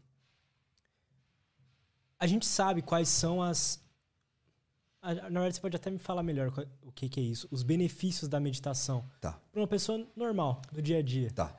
Eu vou só concluir da ansiedade Aham. como, e da, da emoção como energia sendo canalizada, e aí eu, e aí eu, eu termino de concluir Boa. sobre os benefícios da meditação. Então, tipo, a, a emoção é um tipo de energia. Então, a ansiedade que me bate, ela é uma energia sendo manifestada dentro de mim. Ela pode explodir na minha psique, ela pode explodir no meu corpo, ela pode ser canalizada. Então, eu aprender a lidar com essa energia é o ponto. Eu canalizo para o trabalho. Tipo, eu gosto de trabalhar, eu tenho, não, eu quero realizar, eu quero fazer a coisa acontecer. Eu quero fazer a coisa acontecer na vida. Eu posso ter 10 alunos e ficar tranquilo. Tipo, eu posso ter 20, 50 alunos e eu não preciso de, eu preciso de um assistente e já acabou. Mas não, eu quero 500, né? Tipo, eu quero treinar o Corinthians, eu quero treinar a Red Bull, eu quero ganhar o campeonato mundial. Aham. Mas enfim, é o meu ego, é a minha forma de ser, e eu sou feliz assim. Né? É, essa é a minha forma de desfrutar da vida. Mas eu canalizo isso para o movimento, porque é uma forma de ser. Né? Eu aprendi que eu tenho essa intensidade, que eu tenho esse, essa forma da vida. Até esse lugar que eu tô. Daqui 10 anos, pode ser que eu lide diferente, daqui 20 anos diferente, depois 20 diferente. Mas o que eu aprendi é que eu não devo lutar contra. E sim, então, observando o profissional da psicologia que você, que você citou, ele diz: aprende né, a lidar. Eu acho que é por aí. Não, eu sou, eu sou assim, tipo, eu sou intenso. Né? Pô, para mim, eu faço pranayama, eu faço respiratório consciente, mas a energia aumenta. Aí eu quero mais, entende? Eu preciso, eu, tipo, a energia, eu faço respiratório, eu treino meditação, aí eu canalizo a minha concentração. Aí agora eu quero terminar o livro. Entende? Entendo. Então, eu não deixo de ser, né? Tipo, eu já tive, tem como eu convivo com o aluno também de perto. Eita, ti, quando conhece, o ti acelerado. Porra, sou mesmo, velho. Sou, mas faço a coisa acontecer por isso. Então, é aprender a lidar. Sabe aquela história de eu tenho dois cachorros, um, um bom e um ruim. É, qual que vai sobreviver dentro de mim? Tipo, aí tem ah, aquele que eu alimentar. Ok. Mas será que o outro vai morrer? Vai morrer. Ele sempre vai estar vivo dentro de você. Você tem os dois, sempre. E nesse caso, por exemplo, é, se a ansiedade vai cessar num determinado momento da minha meditação, pode ser, não sei te responder ainda. Eu não cheguei nesse lugar. Mas nesse instante, eu, eu, eu uso ela a favor, várias vezes. Às vezes ela me irrita. Às vezes também me incomoda. Putz, nossa, estou acelerado demais. Aí vai lá, faz uma técnica, mas no geral, ela é. Ah, dei aulas até as três da manhã, acordei, cedinho já estou um furacão de novo. Tipo, eu gosto desse estilo de vida, sou feliz assim. É, então, saber lidar com a ansiedade é um processo de, de, de autoconhecimento, já que ela faz parte. Você não tem como cortar, você vai cortar o seu dedo, pô, aprende a usar ele, né? Entende? É, é aí que eu enxergo. E a meditação, já indo para a sua próxima pergunta, eu acho que vai responder nesse sentido. É, cara, eu falei da ortodoxia, né? Aham. Meus professores me ensinaram assim, não serve pra nada. Adoro. É Boa. tomar água, não serve pra nada. Pra que serve meditação? Não serve pra nada. E aí tem uma frase que diz assim: Ela não serve. Peraí, vou falar com as minhas palavras que faz tempo que eu não, não lembro exatamente Fechou. como é que é. Perdão aí. Mais ou menos assim. Ela não é, ela não serve para resolver, para recolher as migalhas da vida, mas sim para resolver a grande equação cósmica. Tipo isso, sacou? É mais ou menos nesse sentido. Então a ideia não é resolver as migalhas que a vida vai trazendo. Não, velho. É sobre a minha. É sobre eu e a minha vida. É sobre eu, me, eu entender o que eu estou fazendo, o meu papel. É a minha consciência sobre meu aqui agora, o que eu estou aqui, para quem eu estou aqui, o que eu vou fazer, e todos os sentidos nesse lugar. Então, dizendo nesse sentido, tipo, quais são os benefícios? Seguindo a ortodoxia, nenhum. Medita, a, a própria meditação é a busca, o estado em si. O resto é dispersão. Net, net. Não me importa. Entendo, mas. Mas. mas. Eu, Tia Ruda, trabalho com foco em performance e resultado. Olha para você entender aonde vai. Eu, Tia Arruda, decidi que eu me animo vendo meu aluno crescer e ganhar. Me divirto. Eu nunca imaginei que um dia eu ia gritar: Vai, Corinthians! Gritei mó feliz, porque me envolvi com todo o processo e me apaixonei por aquilo. E vários outros atletas, eu descobri que eu gostava muito daquilo. Beleza. Quando a gente fala de ganhar campeonato, cada atleta é único. Cada jornada é única, cada esporte é único, cada momento é único, cada competição é única. Então, para cada aluno, momento, esporte, etc., o professor, o treinador, vai ter que entender o que ele precisa para regular o equipamento para que aquele atleta vá afiado para a competição. Aham. Um vai estar com a emoção mais agitada, o outro com a mente agitada, o outro com baixa energia, o outro com baixa autoestima. Eu vou ter que entender ali para ajudar o cara a concentrar na direção e fazer rolar. Entendo. E eu fui para o esporte com uma intenção. Se eu ganhar competição, ou se realmente nós dermos resultados, não existirá ninguém na face da terra que poderá dizer que meditação não produz benefícios ao indivíduo. E aí podemos ir por muitos caminhos. Mas então ela serve para alguma coisa. Então, o grande ponto é que, como as ferramentas. Imagina, vamos falar de oxigênio. Se você alterar os ritmos do seu oxigênio, a forma de respirar, você já começa, por exemplo, a modificar o formato dos seus pulmões. A quantidade de oxigênio que você absorve, tipo, imagine que você hoje toma meio litro de água e que porque só cabe meio litro de água dentro do seu corpo. E agora imagine que você pode absorver 7 litros de água. Diferente, certo? Aham. Pensa você indo no mercado a pé e você volta com uma garrafa de meio litro. Fácil? Aham. Volta com uma garrafa de 7 litros a pé.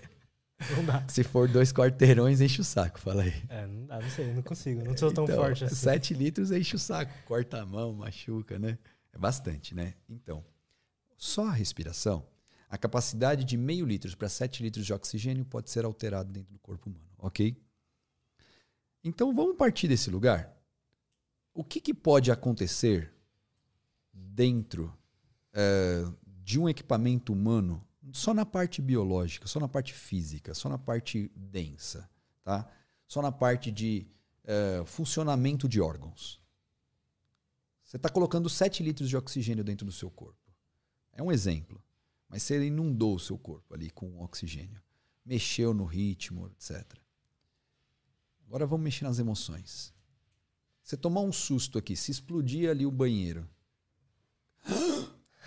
A respiração já se altera, os batimentos cardíacos se alteram, a percepção de realidade aqui, o tempo já modifica-se, Aham. os batimentos cardíacos se alteram, a respiração se altera, a percepção do tempo se altera. Então, mexendo no ritmo na profundidade respiratória, você já entrou agora, você já saiu do físico, que era só os pulmões, modifica as costelas, muda a posição da coluna. Aí agora você está entrando em vitalidade. É, Desculpe, falamos das emoções, agora vamos falar de vitalidade. Então agora é energia. Então agora você se alimentou né, com 7 litros de oxigênio. Você absorveu, melhorou seu poder de assimilação, enfim, simplificando ao máximo. Tipo, a sua vitalidade também já mudou. Então, se nós formos é, nos, a- se nós nos ater, eh, nos simplificar o tema, nos atermos a dois ou três benefícios, como muitas revistas já me pediram, entrevistas, cara, É difícil. posso te dar uma. Eu, não, é, é, na verdade é fácil demais. Porque eu posso falar o que é bom para você. Ponto. O que eu estou te falando é que a gente está mexendo no motor que vem antes de qualquer coisa. Então, assim, é, na- é- é no motor central né, da parada toda. Então, ah, ansiedade. Pô, eu deve, tem um respiratório sim que vai mexer na ansiedade. Ah, não durmo direito. Vai ter uma técnica respiratória, por exemplo, que vai mexer no sono. Ah, estou com dificuldade de ereção. Vai ter uma técnica que vai melhorar a ereção. Ah, eu preciso, eu preciso emagrecer. Vai ter uma técnica específica que vai mexer numa glândula que possivelmente vai te ajudar a emagrecer. Ou que vai, pelo menos, acelerar o processo. Ah, eu preciso focar. Vai ter uma técnica. Entende? Então, Entendi. é que essa é que a gente quer saber, tá, o que, que vai produzir em mim? Porra, tá bom, vamos pro básico então, vai. Aumento do foco, alteração da percepção do tempo, autoconhecimento, forma de lidar com as emoções diferente, percepção da realidade vai se modificando, porque você vai se desprendendo dos seus dogmas. E aí vai, entende? É, é, você está me perguntando o que é meditação nesse sentido, na minha visão, hoje, com 17 anos estudando, entende? Entendi. Quando você me faz essa pergunta. Qual é, qual é o benefício? Putz, cara, é muito profundo, né? Muito, muito, muito longa essa resposta. Então, deixa eu ligar com outra coisa, que é sobre. Eu ouço muito falar sobre dissolução do ego. Eu queria saber sua opinião sobre isso. Eu aprendi sobre lapidar o ego. Tá, eu gosto dessa palavra. O ego, ele ele tem um, um, lado, ele é bom ou é ruim? Eu usei uma expressão há cerca de uns 5, 4, 5 minutos atrás. Eu falei assim, ó. Por conta do meu ego, eu virei treinador do esporte e me divirto com isso. Sim. Por conta do meu ego, eu virei treinador de esporte. E eu me divirto com isso. Joga na mesa de 20 analistas. A gente pode discutir várias horas sobre isso. Por quê? Eu não tenho como negar esse impulso, mas eu posso aprender a lidar com esse impulso. Eu posso usar isso a favor para construir uma vida melhor. Vai depender de como eu uso. Vai ter, se eu ah,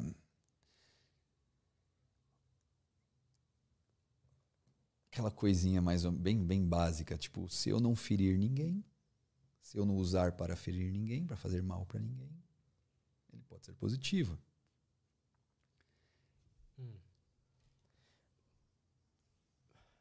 o e ter ego, uma pessoa com muito ego, ou melhor, uma pessoa que sempre busca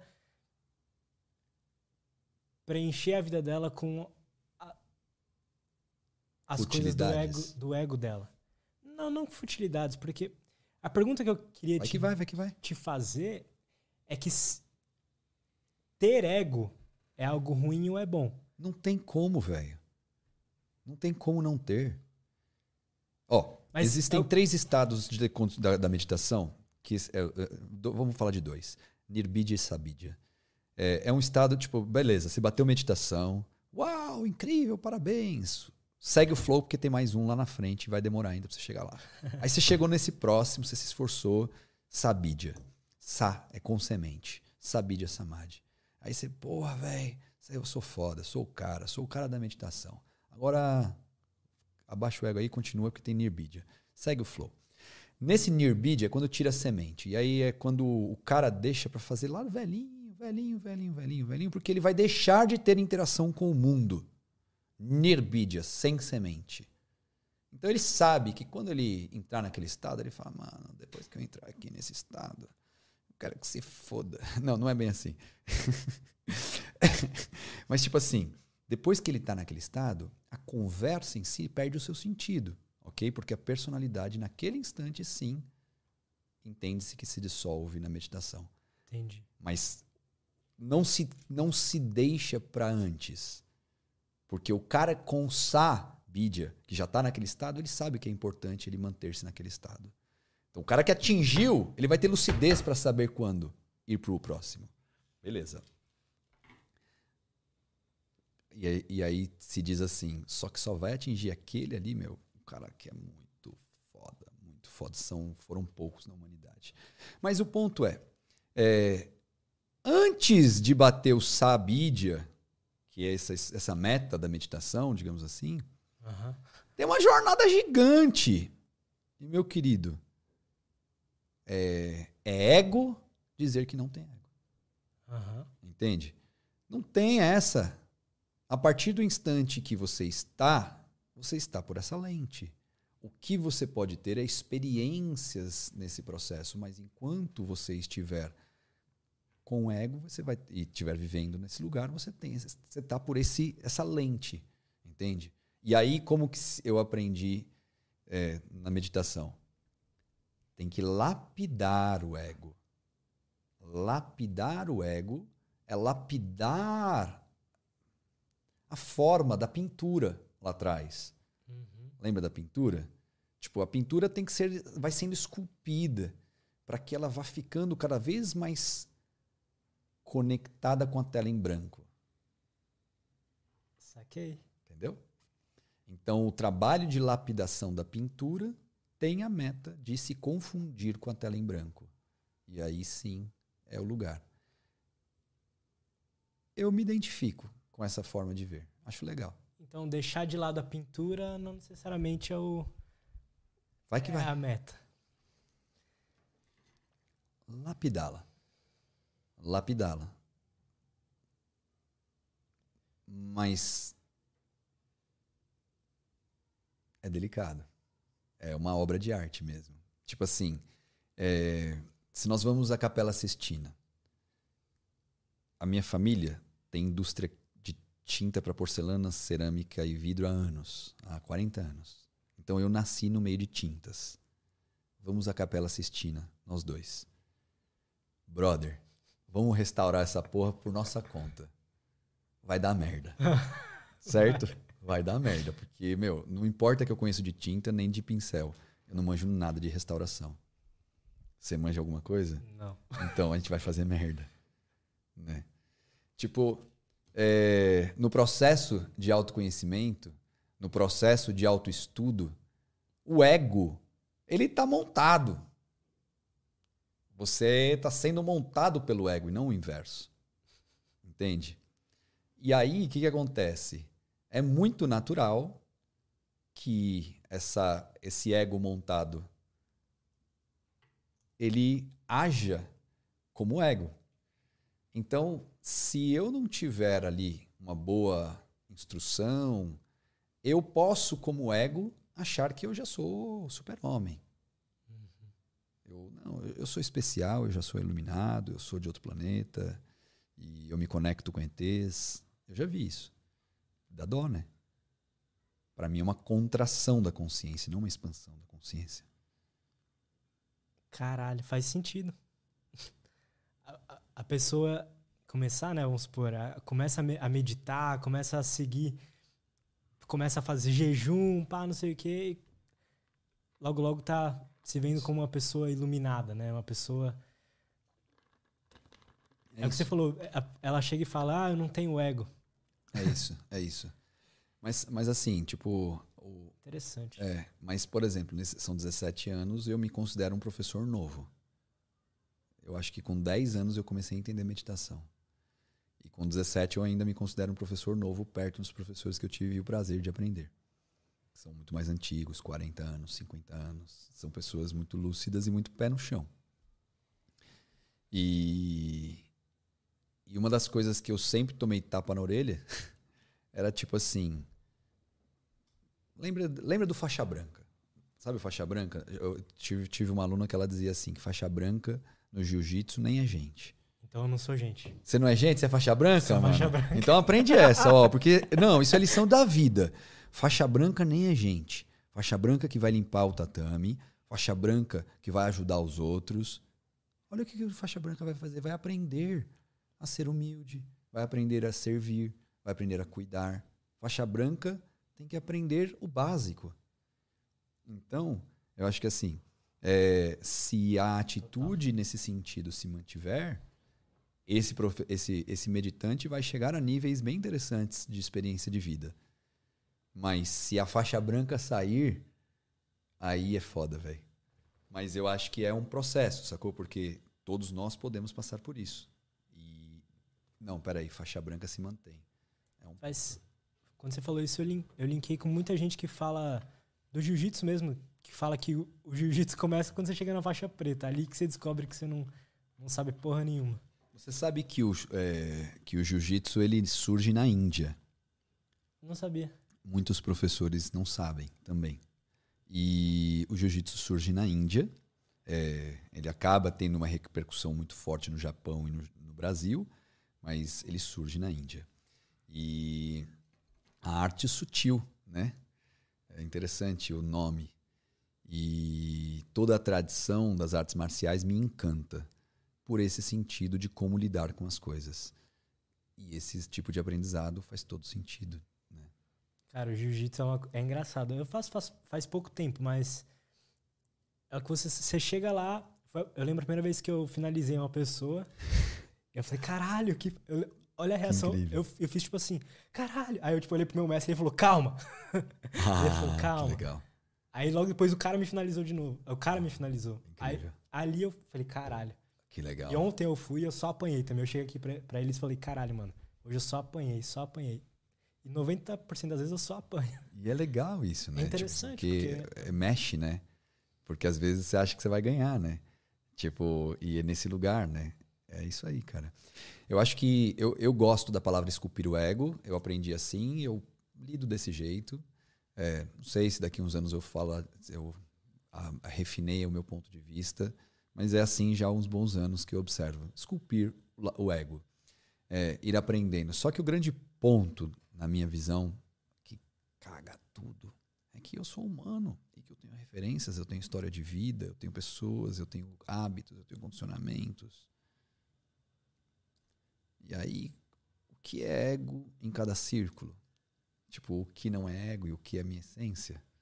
Entende? Entendo. É profundo nisso, porque é, eu tenho, eu me considero um sortudo de conhecer São Paulo de ponta a ponta nos quatro cantos, literalmente. E quando você vai para o extremo do Zona Sul, do extremo da Zona Leste, e você tem realidades diferentes da bolha do Jardim Europa, que eu do Jardim Paulista, dos jardins. São bolhas diferentes. E a percepção disso vai ser totalmente diferente. Né? Então, na pirâmide de Maslow, o autoconhecimento ele está aqui, ó. Né? Não necessariamente exclusivo a, ao, ao, topo, mas é uma busca de quem está supriu já as necessidades básicas, né? as outras necessidades. Então, qual é o processo do que é o ego para essa pessoa que está cuidando do arroz feijão? Mano, a visão do cara é uma. Entende? Ah, lapidar o seu ego? Lapidar o meu ego, caramba, eu tenho que ter arroz feijão em casa. Então, a, a, o autoestudo nesse sentido é delicado, é, é, é, é, sutil. Eu gosto dessa palavra. É sutil, né, cara? Porque, ah, eu sou. Eu sou. Né? Uhum. É engraçado você falar isso. Eu tenho uma. Só sobre isso, eu, eu ainda não entendi muito bem. Vai pode ser vai. porque eu sou meio burro. Não, que nada, mano. é, é Falei que eu demorei 10 anos para entender meditação. A lapidar o ego. Pra... Como? O que, que é isso? O que, que é isso? Porque, assim, beleza, você, você explicou agora que lapidar o ego é uma coisa que, pô, é interessante pra gente. Por que não fazer perfeito, isso, né? Perfeito. A pintura, lembra da pintura? Como é que uma pessoa e eu posso ir para esse caminho, sabe? Vamos pro básico? Ah. Ser humano é um animal de hábitos. Condicionamentos. Você acorda e faz a mesma coisa possivelmente todo dia. Entre banheiro, café e essas coisas. Uhum. Certo? Tá bom. Você acorda e abre um refrigerantão. ok? E a primeira coisa você já blá, blá, blá, blá, blá, blá, vira uma lata de refrigerante. Todo dia. É um hábito essa, esse, esse condicionamento vai te levar a ter como resposta de vida um resultado. Tomei uma lata todo dia de refrigerante ao acordar, abro, tomo um gole, um, uma lata, por, por consequência, eu tenho alguns resultados alcançados, certo? Certo. Agora você não toma mais refrigerante ao acordar você come mamão com ameixa. E aí você faz uma coisinha ali com, a, com esse. Você toma mamão com ameixa de uma certa forma. E o que, que, você vai fazer agora? Vai sentar no troninho e fazer seu cocôzinho. Porque uma mão com ameixa vai estimular ali sua, seu intestino e ali agora você começou a lapidar os seus hábitos. Então agora você tem o um intestino solto e agora você um está regulando o seu intestino. Você mexeu num, num, numa atitudezinha, num hábito, certo? Uhum. E por fim, o que, que vai acontecer agora com o seu intestino soltinho? Porra, cara, talvez a sua pele mude, talvez o seu peso mude, talvez o seu emocional e sua vitalidade mude por conta de uma atitude, correto? Certo. É por aí. Então é assim. Eu sou um animal de hábitos e eu tenho muitas programações nesses meus condicionamentos, nesses meus hábitos, vários. Essa estrutura de condicionamentos é o que forma a minha pintura. Muitos desses hábitos eu não escolhi ter. Muitos desses hábitos, eles foram assimilados de forma inconsciente. Outros foram aprendidos em casa, outros foram aprendidos na cultura lapidar, nesse sentido, o ego, é eu construir a pintura de uma forma mais nobre e elegante, digamos assim. É você sutilizar os comportamentos que fazem com que aquele ser humano sutilize sua forma de ser. A pintura tem que se confundir com o quadro, ok? Uhum. Então eu vou sutilizar a, a minha forma de ser. A minha forma de ser em vários sentidos. Essa é uma língua, esse é um ponto de vista, tá? É uma escola, é uma forma de ser, é uma forma de ver, tá? Eu tô te dando esse ponto de vista. Então eu vou lapidando, né? Um, a forma com que eu lido com as pessoas que trabalham comigo. É uma, é uma parada muito complexa, porque eu vim de um, de um universo de empreendedorismo, com meu pai industrial. Tipo, ter funcionário, ter equipe de trabalho, paga um salário, tem tudo normal como uma empresa. Eu fui estudar meditação, onde não, não vamos ter funcionários, vamos criar um sistema X para mudar o mundo. E hoje eu me vejo no dilema de ter as duas experiências e chegar numa equação que, meu, tem muitas formas de fazer a mesma coisa. Não está errado a visão do meu pai, que é industrial, 40 anos de indústria, não está errado a visão de querer fazer diferente. Mas no meu processo, eu tenho todos esses questionamentos dia a dia e eu preciso achar uma forma de ser bom para mim e para para o meu colaborador e para a empresa. Se eu só ceder para o meu aluno, para o meu, meu, colaborador, vai, pode ser ruim para mim.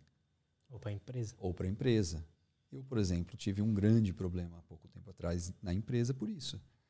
Porque eu perdi o equilíbrio entre as importâncias. Eu coloquei mais foco num processo da, das pessoas e perdi o processo e ali falhei. Então, é, nesse, nesse, nesse lugar em si, tipo, eu vou aprendendo a lidar, por exemplo, com a minha equipe, eu vou melhorando a forma de me comunicar, eu vou aprendendo. Eu quero que a, equipe dê certo, ok? Mas eu preciso ser cada vez mais líder verdadeiro para eu poder fazer essa equipe dar certo. E para eu ser líder verdadeiro, se eu não for líder verdadeiro, eu não vou chegar onde eu quero. E aí essa lapidação do ego vai me ajudar a chegar lá. Então, por exemplo, sei lá, vou dar exemplos bobos, mas é, limpar o banheiro da escola. É normal a galera chegar e eu estar tá limpando ali. É normal eu estar tá com a mão na massa. É bobo, é bobo. Mas naturalmente todos se envolvem. Mas não é por eles, porque eu realmente estou fazendo porque é minha casa. Então, lap lapidar o ego, nesse sentido, é você agir para se esculpir. Para que você chegue aonde você realmente quer. Entende? Você já viu aquela frase que diz assim, tipo, que o campeão mundial. Ah, não para todo atleta, né? Tipo, seu seu maior desafio é você mesmo. Acho que essa frase ela resume isso. Faz sentido. Entende? Tipo, o seu maior desafio é você mesmo. Lapidar o ego é você tentar romper essa porra dessas barreiras que você mesmo coloca, entende? Tipo, o ego ele não necessariamente está jogando o jogo junto com você, entende? É, Desculpa te interromper, mas Vai que tem, vai, tem alguma É coisa isso, a ver com, com aquela parada de encontrar o seu eu superior? Tipo isso? Então. é que eu tenho. Tipo assim, lembra que eu, eu vou lá direto. Lá no começo eu falei, meu, performance, Aham. meditação pé no chão, técnico, mais sutil possível. Mas aí eu falei sobre Purusha, essência, self. Self. Seria a minha consciência mais pura. Meu eu superior. Mas quando você fala de lapidar você mesmo, então vamos lá. Perfeito. Às vezes entraria nisso, sei lá, o cara que, puta, eu não me sinto bem com o meu corpo. Eu quero chegar na, no, num corpo X. Ou sei lá, é, as relações que eu tenho com meus amigos não são do jeito que eu, que eu gostaria. Esse eu é quero o- chegar é- do jeito. Sim, com certeza. Esse é o básico. Mas esse é as migalhas lá do arroz feijão. É o arroz feijão lá. Que tem que resolver, sacou? Tipo assim, eu preciso estar bem com meu pai, eu preciso estar bem com a minha mãe, eu preciso estar bem com meu filho, com minha filha, eu preciso estar bem com a minha equipe, eu preciso estar bem com a minha alimentação. Tudo isso faz parte da minha pintura, lembra? Sim. Não adianta eu negar, porque tá na minha vida, velho. Então eu tenho que cuidar da pintura. O ponto é que nós estamos. Eu acho que viciados pode ser uma boa palavra. Deixa eu testar. Vicia, não. Acostumados. Eu vou seguir aqui, talvez eu ache uma palavra melhor. Mas nós estamos mergulhados em uma consciência ali, que é o físico, por exemplo. E aí a vida da pessoa está é aquilo. Então ela ela precisa do sapato Louboutin. Ela precisa do sapato, ela precisa da bolsa específica para ser feliz. E aí ela está como, como se diz, é hipertrofiada naquele naquele estado da consciência, entende? Aham. E tipo, ela não tá. Ah, não, você é isso. Não, eu sou, porque sem isso eu vou morrer. Não, sem isso você não vai morrer. Sem o seu dedinho você não vai morrer. Sem uma bolsa você vai nada, cara. Tipo, você vai viver, né? Mas pode ter, o problema não é ter a bolsa, você tem que ter, você pode ter, você tem que ter abundância para ter. O grande ponto é quando aquilo vira um elemento de vida ou morte, né? De dependência, porque é a única opção. né? Então a minha consciência está contraída naquele sentido. Mas também acontece no, no afetivo, no emocional também. Tipo, a- o que a gente está tentando trazer aqui é um autoconhecimento que desprende apenas de uma necessidade física ou até emocional, como um brigadeiro. Entende? Mas sim dessa, não, peraí, eu tenho um corpo físico, eu não sou o corpo físico, mas tenho esse corpo físico, eu tenho emoções, mas eu não sou as emoções, mas elas me ajudam. Eu tenho pensamentos, eu não sou os meus pensamentos, eles me ajudam. Eu sou a consciência. Ah, mas quem é essa consciência? Deixa eu aprender sobre a consciência. Pronto, meditar. Aí que vem a meditação. Pra uma pessoa que. Pô, agora eu mesmo, quando você falou sobre, sobre meditação e que é necess... é legal ter um professor, e faz total sentido. Porque é a mesma coisa que você É como vai, jiu-jitsu, não é? vai aprender jiu-jitsu sem um professor. Não dá. Se você não tivesse, se ele não tivesse lá na hora que você perdeu, que você foi, foi finalizado, como seria? Pense aí, por favor, É. eu teria te sido, ouvir. ó, eu teria sido finalizado, eu meio que não ia saber o que aconteceu. É lógico que depois eu ia eu ia pensar, tá, por que que será que eu Ok. que eu Mas e na hora que você ganhou, então? Foi na hora que, foi na hora que você ganhou, né? Acho que eu confundi. Foi quando você ganhou que ele pediu pra você ficar calmo. É. Olha aí, cara, o que ele falou. Ele não bateu palma, velho. É. Ele não falou, ô, você é bom, hein? É, ele verdade. falou, calma. Calma, você acabou de chegar. Não- é. Foi tipo um tiro na cara. Não é? Total. Mas sua dúvida. Você ia falar, tem uma dúvida. do da necessidade de um professor. Então, por exemplo, se alguém quer começar a meditar ou igual eu que eu acho que eu talvez não estivesse meditando da melhor forma, você acha que o que que você acha interessante essa pessoa buscar assim? Escola brava, sempre. É, prof.ti.arruda. Fazemos isso há 17 anos. Maior cuidado com os alunos é a nossa praia. 24 horas por dia. Três Brin... da manhã, né? Porra, não, é real mesmo. Mas assim, é... qual é a melhor solução? Qual é o próximo passo? Muita gente, querendo ou não, é, vamos não na sabe para onde ir, né? Não sabe para onde ir. Às vezes, mano, não vai falar, ah, eu vou, vou lá, vou pagar tantos X por mês para ter um professor, tá ligado? É, então, eu tem acho que fala tem isso que... para psicólogo. É, então, eu acho que tem que vamos pegar esse lugar assim. É, precisa aprender a lidar, precisa entender que a gente está falando de uma obra de arte e não de um é, de, de um sabe, de uma brincadeira. A gente está falando de estudo pra caramba, de muito treino e, e, e, tanto esforço como qualquer profissional que quer, quer estudar em Harvard, sabe? Tipo, a gente está falando de dedicação, a gente está falando de elementos. Porra, quanto custa esse microfone? Quanto custa cada detalhe para que a pessoa tenha um podcast de qualidade? Então, para eu saber que o oxigênio muda a frequência de ondas mentais, uhum. tem muita coisa no meio.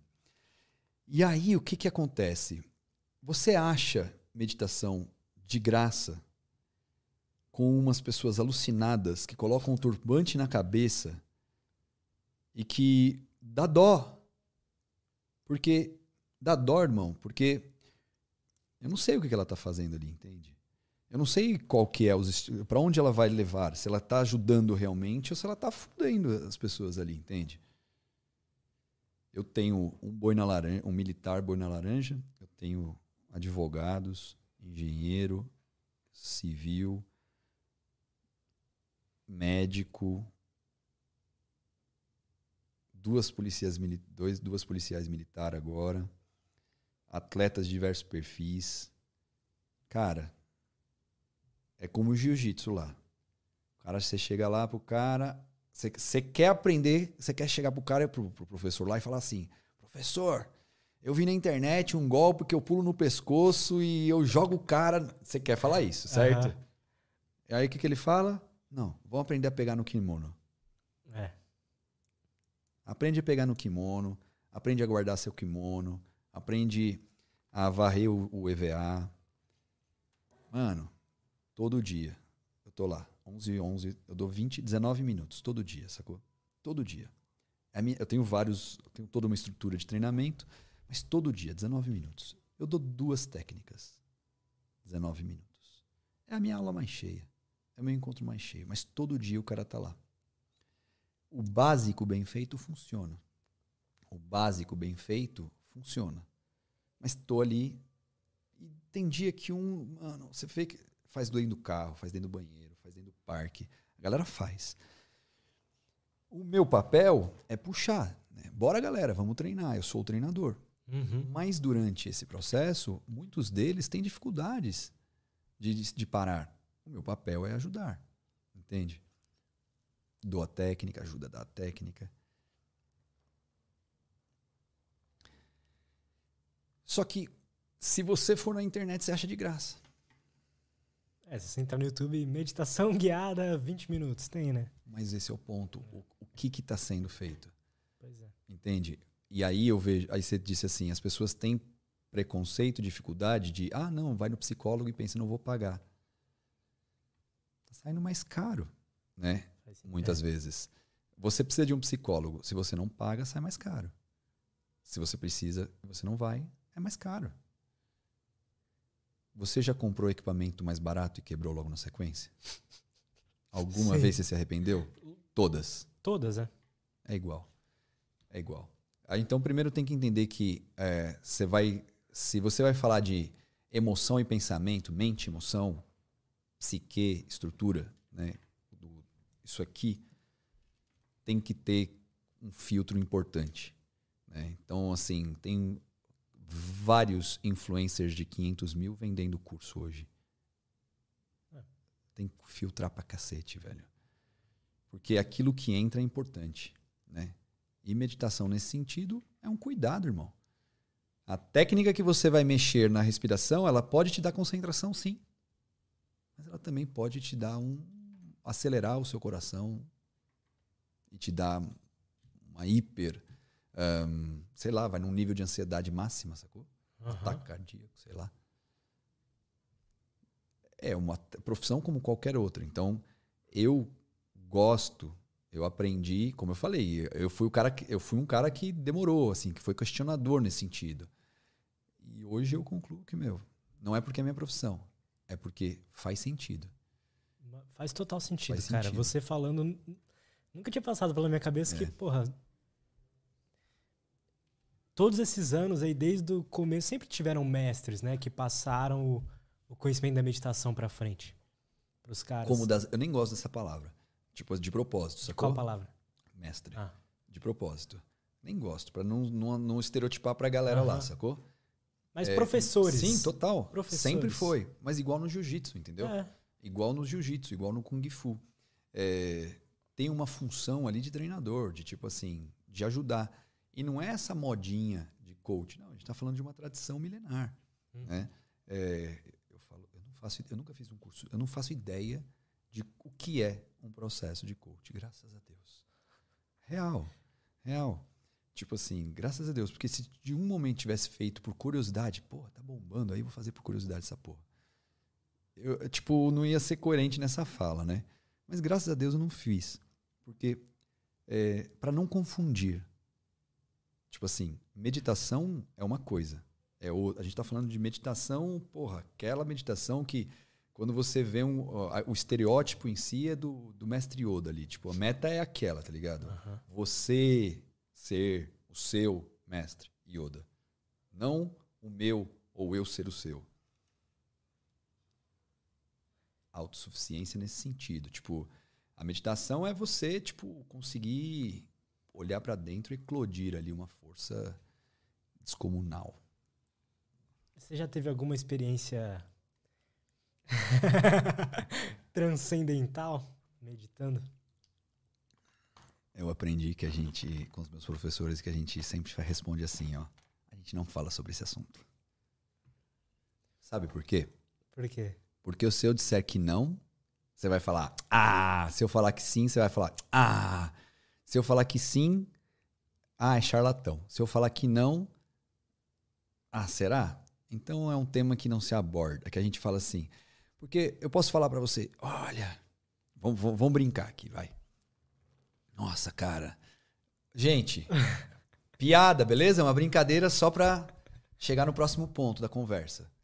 Tipo, cara, uma vez é, eu tava meditando depois de seis horas fazendo uma técnica e tipo todos os sons foram se desligando e buzinas, tudo ao redor era só silêncio e aí parecia que tinha um como se fosse um cano assim, tipo subindo e a minha concentração foi subindo por esse cano e de repente era uma explosão de luz. E ali eu me senti tipo preenchido por profundi- alegria profunda. Você vai falar, ah, esse cara aí tá falando. Então, assim, é, ou se eu falasse assim, não, Se eu você falasse aprendi a isso, eu- voar. eu iria acreditar. Aí eu não sei se eu estaria sendo ingênuo ou Não, então, mas é, entende? Tipo, não existe a forma de a gente comprovar, beleza? Sim. Então deixa pra lá, velho. É um tipo de. A gente, assim, é, o que a gente tenta entender de uma forma muito terra a terra, pé no chão, é assim: é, ser humano tem camadas de consciência como cebolas e tem vários sentidos e tem vários elementos que são, que são utilizados ou não dentro desse equipamento humano. É, a intenção é que a gente desenvolva um ser humano que utilize essa capacidade. Tá? É, por que, que é assim? É mais fácil? Ah, é mais saudável para todo mundo conversar dessa forma. Porque senão entra num viés que dá abertura ao charlatanismo. E é muito fácil ludibriar num sentido como esse, porque você não sabe se é verdade ou não, e eu posso me, me, me abraçar nessa verdade. Agora, é, você não vai chegar a um mestre de Kung Fu de verdade e ele vai chegar e vai falar assim: olha, eu sei um, eu sei um golpe, é, eu sei duas técnicas, eu sei um golpe com a ponta dos dedos, eu sei um mantra sonoro que eu consigo matar alguém. Ele não vai chegar e vai te, se apresentar assim, primeiro. Segundo, ele não vai demonstrar isso para você de jeito nenhum. Entende? Embora talvez ele conheça não uma, mas talvez 20 técnicas. Entende? Então, é, é mais saudável pro meu próprio ego. tipo, se tem ou não tem, tipo, não é o ponto, sacou? É, o que eu posso te dizer de uma outra forma é com a minha experiência de meditação, eu construo alunos interessantes. Uhum. Os meus alunos são batutas. Eu, eu gosto, eu sou fã dos meus alunos. Tipo assim, com o conhecimento que eu fui adquirindo com o tempo, eu sempre a gente professor acha que pode melhorar, né? sempre, sempre, sempre. Eu olho para o meu aluno e falo, caralho, não tá na obra de arte que eu queria. Mas eu gosto do que eu vejo, em vários sentidos. Eu vejo vários alunos e eu olho e falo, eu sou, eu sou meio sem paciência, né? Não quer, não quer, tchau, vai embora. Quer treinar, vamos treinar. Não quer, pode ir embora. E mesmo para esses, quando às vezes eu falo, não quer, pode ir embora. Eu olho e falo, mas terminou a jornada batuta, sacou? Eu sacudi. Então eu prefiro ficar nesse lugar. Com o que eu aprendi, assim, de ferramenta, de treinamento hoje, é, esses. Eu não vou citar nome para não criar caos, mas seria bom, né? Porque de repente dá um buzz aqui. Não, tipo, treinador de alta performance. Um treinador de alta performance na internet que bomba. Mas, cara, eu olho assim eu dou risada, é groselha. Já dei a chave. Tipo, é groselha. É teoria pura, né? Junta os livros de autoajuda do mundo, é um bom comunicador. Otaviano Costa, Luciano Huck são ótimos, né? Então é um bom comunicador na internet, pega ali é, o resultado de alguns livros, faz, algum, faz um, uma miscelânea, bora performance. Mas será que o poder de transformação, numa. Se medir mesmo, transformação, não de velocidade, não de um detalhezinho aqui, outro acolá. Ser humano, integral. Nesse sentido, eu não conheço nenhuma ferramenta igual a meditação. Por isso que eu sou apaixonado, por isso que eu sou. E eu como é, foda. E como é que as pessoas fazem para virar seu aluno? Vai lá na escola Baba. Aí a gente vai trocar uma ideia. eu vou querer saber se você realmente vai querer ser meu aluno. Tem uma carta na minha, no meu contrato que chama Repense. Eu queria ah, ter ela ah, aqui, velho. Eu queria ter ela aqui. É assim, vem a proposta, aí vem os, valo aí vem os valores, né? Tipo, vem o aceite, e aí vem o repense. É verdade. Eu não, eu não, eu não vou saber sabe, falar full, assim. Mas é mais ou menos assim. Com a nossa experiência, nós sabemos quando o aluno fez ou não o que nós, propor, nós nos propusermos. Então, se você não fizer, nós sabemos que foi falha sua e não da gente. Tipo, uhum. aquela é técnica X e Y, não vou aqui dar, quiser vai ter que pagar para ver. tipo, aquele treinamento X, Y, Z, eles são inegociáveis. Se você não tá afim de fazer, não assine o contrato. É no meu contrato de vendas, velho, da minha escola. Ou seja, tipo assim, eu me especializei em. Tipo, eu tenho uma escola que a gente chama de pequena, né? É, eu tenho curso, eu tenho curso online, se o cara quer só aprender, começar a aprender, eu tenho. Eu tenho um grupo hoje um pouco mais próximo, que tipo, o cara vai treinar o que metade do que aquele cara de alta performance vai treinar. Mas eu tenho o meu grupo, tipo, que tava acordando às três e meia, essa madrugada. E, cara, eu, eu com um grupo pequeno, preservo muito a qualidade. Entende? Eu tenho um nível muito alto de qualidade. Então hoje eu preservo a qualidade. Então para entrar no meu nesse time, meu, é uma, a gente bate um papo de uma hora, é uma entrevista. Aí, tipo, beleza. Faz sentido. Então vamos.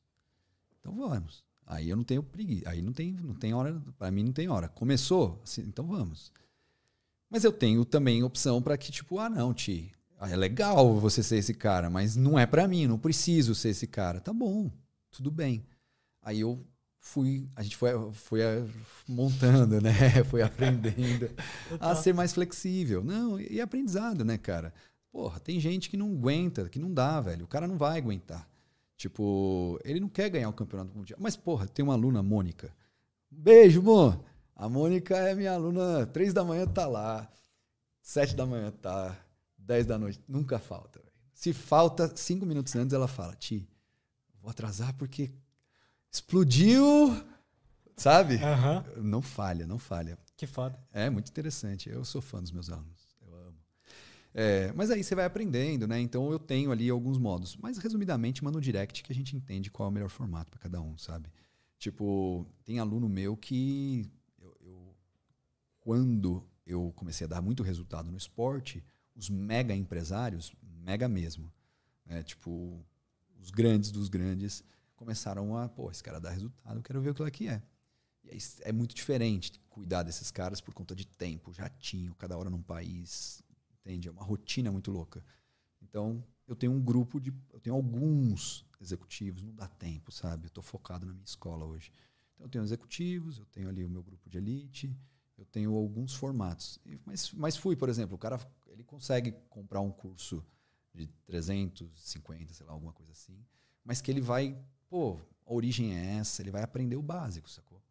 Mas enfim, mas o meu lugar mesmo é treinamento, sou treinador. E tem uma importância. Tem perguntas da galera? É, boa. Aí a gente já vai lendo. Mas só tem essa parada de acordar às três da manhã por 21 dias, né? Você É, tinha foi esse treina, foi o Esse que eu último. passei agora. Muda alguma coisa? Ser dessa forma quase que ritualística? Eu não queria usar essa palavra, Muitas mas. coisas. Cara, é, se a gente simplificar, vai, tipo, não vai pegar a totalidade da parada, tá? É, eu vou lá e eu cozinho um prato pra ti desse tamanho, aí você vai lá e fala, ah, só vou molhar o dedo. Porra, não, cara, olha, olha a parada que eu fiz, o banquete que eu fiz aqui pra ti, né? Então, fazer um treinamento desse como nós fizemos é um banquete e falar que tinha uva, que tinha suco de laranja é um desrespeito à tamanha grandiosidade do banquete. É uma prática chamada Brahma Muhurta, é extremamente é, é milenar, extremamente poderosa é, em vários sentidos. Você lembra de filmes de terror que às 3h33 da manhã aparecem? Aham. Tem muitos sentidos. Tem, se você for ao cristianismo, você vai encontrar várias referências a esse horário que não necessariamente às 3h33, tá? É uma hora e 36 minutos, uma hora e 30 minutos antes do sol nascer. Interessante. Esse é o ponto. Dali existe um tipo de movimento, simplificando, um tipo de produção de bioenergia de prana por conta do sol chegando, tipo os ares vão modificando, etc. E aquele tipo de oxigênio absorvido é bom. Tem várias coisas acontecendo naquele processo biológico acontecendo. Beleza. Esse é um. Aí tem as técnicas. Dizem que aquele cara lá manjava umas técnicas boas. Então as técnicas, quem deu a técnica também muda. Mas tem a parada do tipo, quando você deita, pra mim parece que o vulcão que eu falei lá em erupção, ele começa a fervilhar. Eu, eu termino a- de dar a aula às três da manhã, 3h33 da manhã. Meu, parece que esquenta um fogo aqui, meu Deus. Que se eu não gerenciar a respiração, eu não durmo, eu quero ir trabalhar. E muitos dos alunos relatam a mesma coisa. Então, eu convidei algumas pessoas, né? Foi uma coisa muito rápida, eu ia fazer. Eu falei, convidei algumas pessoas, falei, meu, vou abrir, quiser vem. Né? Nada de pedir lead, nem sei. Só mandei o link, eu falei, vou fazer para mim, quiser vem. E algumas pessoas responderam: preservo muito o meu sono. Não faria isso por nada. E eu pensei, E sabe nada. Porque a gente tá falando de outra coisa, velho. Tipo assim, ele falou de maçã, eu falei de bomba atômica. Tipo, são dois universos diferentes. É uma experiência única estar naquele sentido. Você já foi à balada? Você gosta de música eletrônica? Cara, não. Não.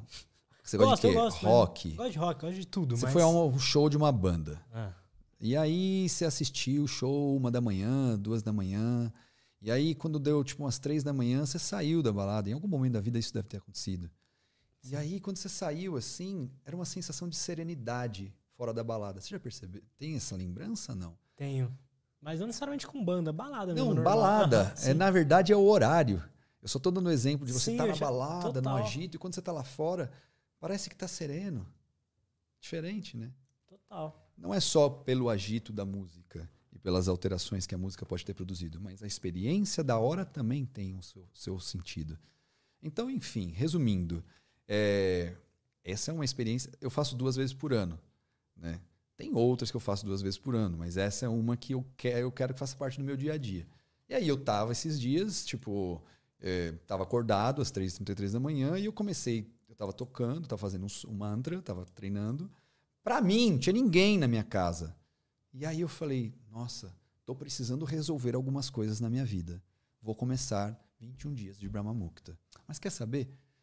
Para eu não furar e eu fazer direitinho, vou chamar logo a galera. Abri a câmera às 3h33 falei, gente, vou começar. Só que para contar, eu vou começar a contar a partir de amanhã. Então eu fiz 22, a galera uhum. fez 21.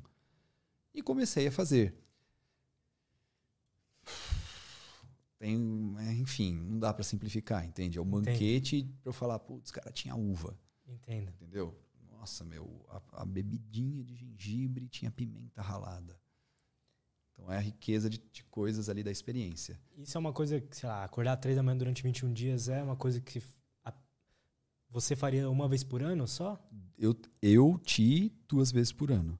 Eu costumo dividir entre os dois semestres. Essa é uma prática.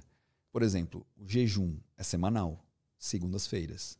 Tem uma aluna que ela vai ouvir também, que é a Marina. É minha parceira de jejum. Ela é minha aluna há mais de um ano e meio. E aí ela está num processo da escola que é um, é um aluno mais próximo, né? um aluno de formação mesmo. E, e, a Marina é minha parceira.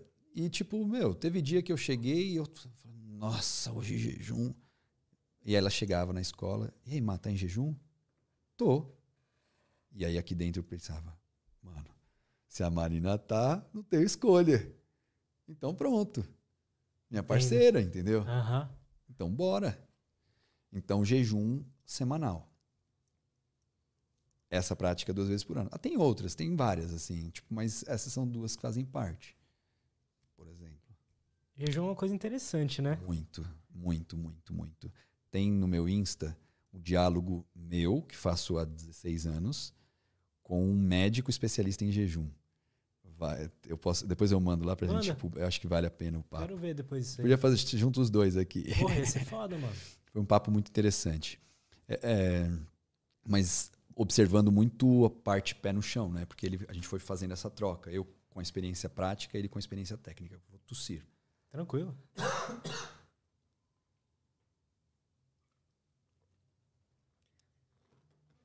Só para adicionar isso, que o jejum, assim, eu não tenho conhecimento Você nenhum, nunca fez? Nunca fiz. Tá. Mas acho que é interessante. Posso. É bem interessante. Vale a pena a experiência. Eu iria fazer para fazer um vídeo. A minha ideia Pô. de fazer. Porque. Vamos fazer junto esse vídeo. Eu, eu te ajudo, eu te acompanho. Pô, interessante. Aí eu te acompanho porque é interessante ter acompanhamento, sabe? Porque você acha que você vai sentir falta de quê durante? Falta de energia. É, é meu maior, assim. Então eu vou te dar uma resposta. 21 dias depois de um jejum. 21 dias depois de um jejum. Fredinho, grande amigo, disse assim para mim: Ti, eu só tinha uma vontade: correr para gastar energia. É, em um dia sem alimento, nem vamos entrar muito no detalhe para a gente não, não, dispersar aqui, mas durante um dia, irmão, tem alimento para porra aí dentro. É percepção sobre. E é emocional. Jejum é sobre a percepção das emoções, é sobre autoconhecimento. Quando você não de, você deixar de comer, vamos falar pouco, 18 horas, que é metade do que eu faço. 18 horas, 24 horas. Pensa com lógica, raciocínio. Você acha que vai faltar energia mesmo? Não. Não. 24 horas? Isso. Para ser sincero, eu acho que eu não ficaria com falta de energia. Então, mas só nem tipo assim, fica tranquilo porque as suas respostas são o padrão, é o comum que a gente tem sobre nós mesmos nesse sentido. Pensa você como um animal. Cara, sabe quando o animal come, digere, demora, depois vai lá e come? É que a gente está nesse lugar que é ligado ao emocional, à alimentação, entende? Sabe uma das coisas, tem duas coisinhas que são interessantes durante o jejum. Acontece com muita frequência, por isso que eu estou compartilhando dessa forma. Vontade de algo quente. Aí você vai lá e você come. Esquenta uma banana. Tá bom, beleza. Dia de fruta, você vai esquentar uma banana. Você come a banana e você fala, puta merda. Não saciou minha vontade. Sabe por quê? No fundo, é o sal. Você quer sal, brother. O vício do sal. Nossa. O sal é droga. E ele aparece ali. A, a, a, tipo, é como se fosse um adicto, entende? Você tá uhum. ali viciado no sal. E aí você corta num jejumzinho, achando, nossa, que eu precisava comer, eu precisava comer. Nada, querido. Você precisava de sal. Você precisava de sal. Então, estamos falando de um elemento. Seu intestino vai descansar, seus tubos vão fazer um. vão energizar. É, é para cima sempre. Olha que louco. Lá na escola, e eu e a Marina, a gente acaba conversando sobre isso com frequência, porque ela é minha parceira de café da manhã na terça. A gente começa no domingo, faz a segunda inteira, toma café, café da manhã na terça. Aí a gente completa 36 horas. Que foda. É, virou uma, um hábito, uhum. né? E, e batendo papos com ela, tipo.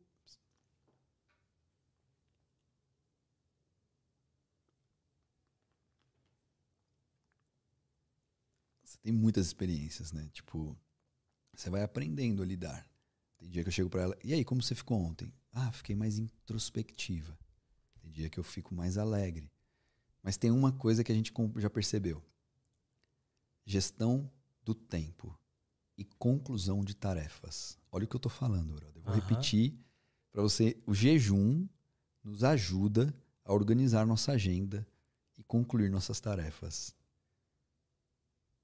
Cara, você falando isso faz, faz sentido. Não é? Faz Mas sentido. não é foda? Uhum. Porque é uma coisa improvável, não é o que você vai pensar. É. Mas a minha, meu, fiz muito já, velho melhorar a gestão do tempo e a conclusão das coisas. Tem muitas explicações, tá? Da psique. É bem estudado, né, também, jejum. Muito, muito, muito, muito, muito. Tem muita informação boa. É, e, a próprio, e o próprio processamento do porquê que está acontecendo também. Né? O porquê que você melhora aqui ou acolá. Mas experiência da prática. Tipo, meu, melhora a gestão do tempo. Não faz sentido? Faz, lógico que faz. Mas entende como é interessante? Uhum. E para mim é sobre outras coisas. Não é sobre a gestão do tempo, mas acaba melhorando. É sobre treinamento. É sobre eu treinar aquele indivíduo que é uma pintura que quer compreender cada vez mais, sim, a pintura, mas cada vez mais esculpindo para ser a tela em branco. Não na internet, postando para os outros. Para mim mesmo. Eu não quero ser para os outros. Eu não preciso ser para os outros. Porque enquanto o meu foco está em ser para os outros, eu já não sou. Meu foco é ser para mim mesmo. Ponto. E ao ser para mim mesmo, eu transbordo. E aí eu compartilho o meu melhor com os outros. É o meu ponto de vista. Muito foda. Muito foda. Vamos ler as perguntitas? Bora. Eu tenho uns. E jejum de tipo três dias? Eu já fiz. Mas Fala qual essa experiência. É eu quero saber essa experiência. O que, que você sentiu nisso? Eu fiz sete dias.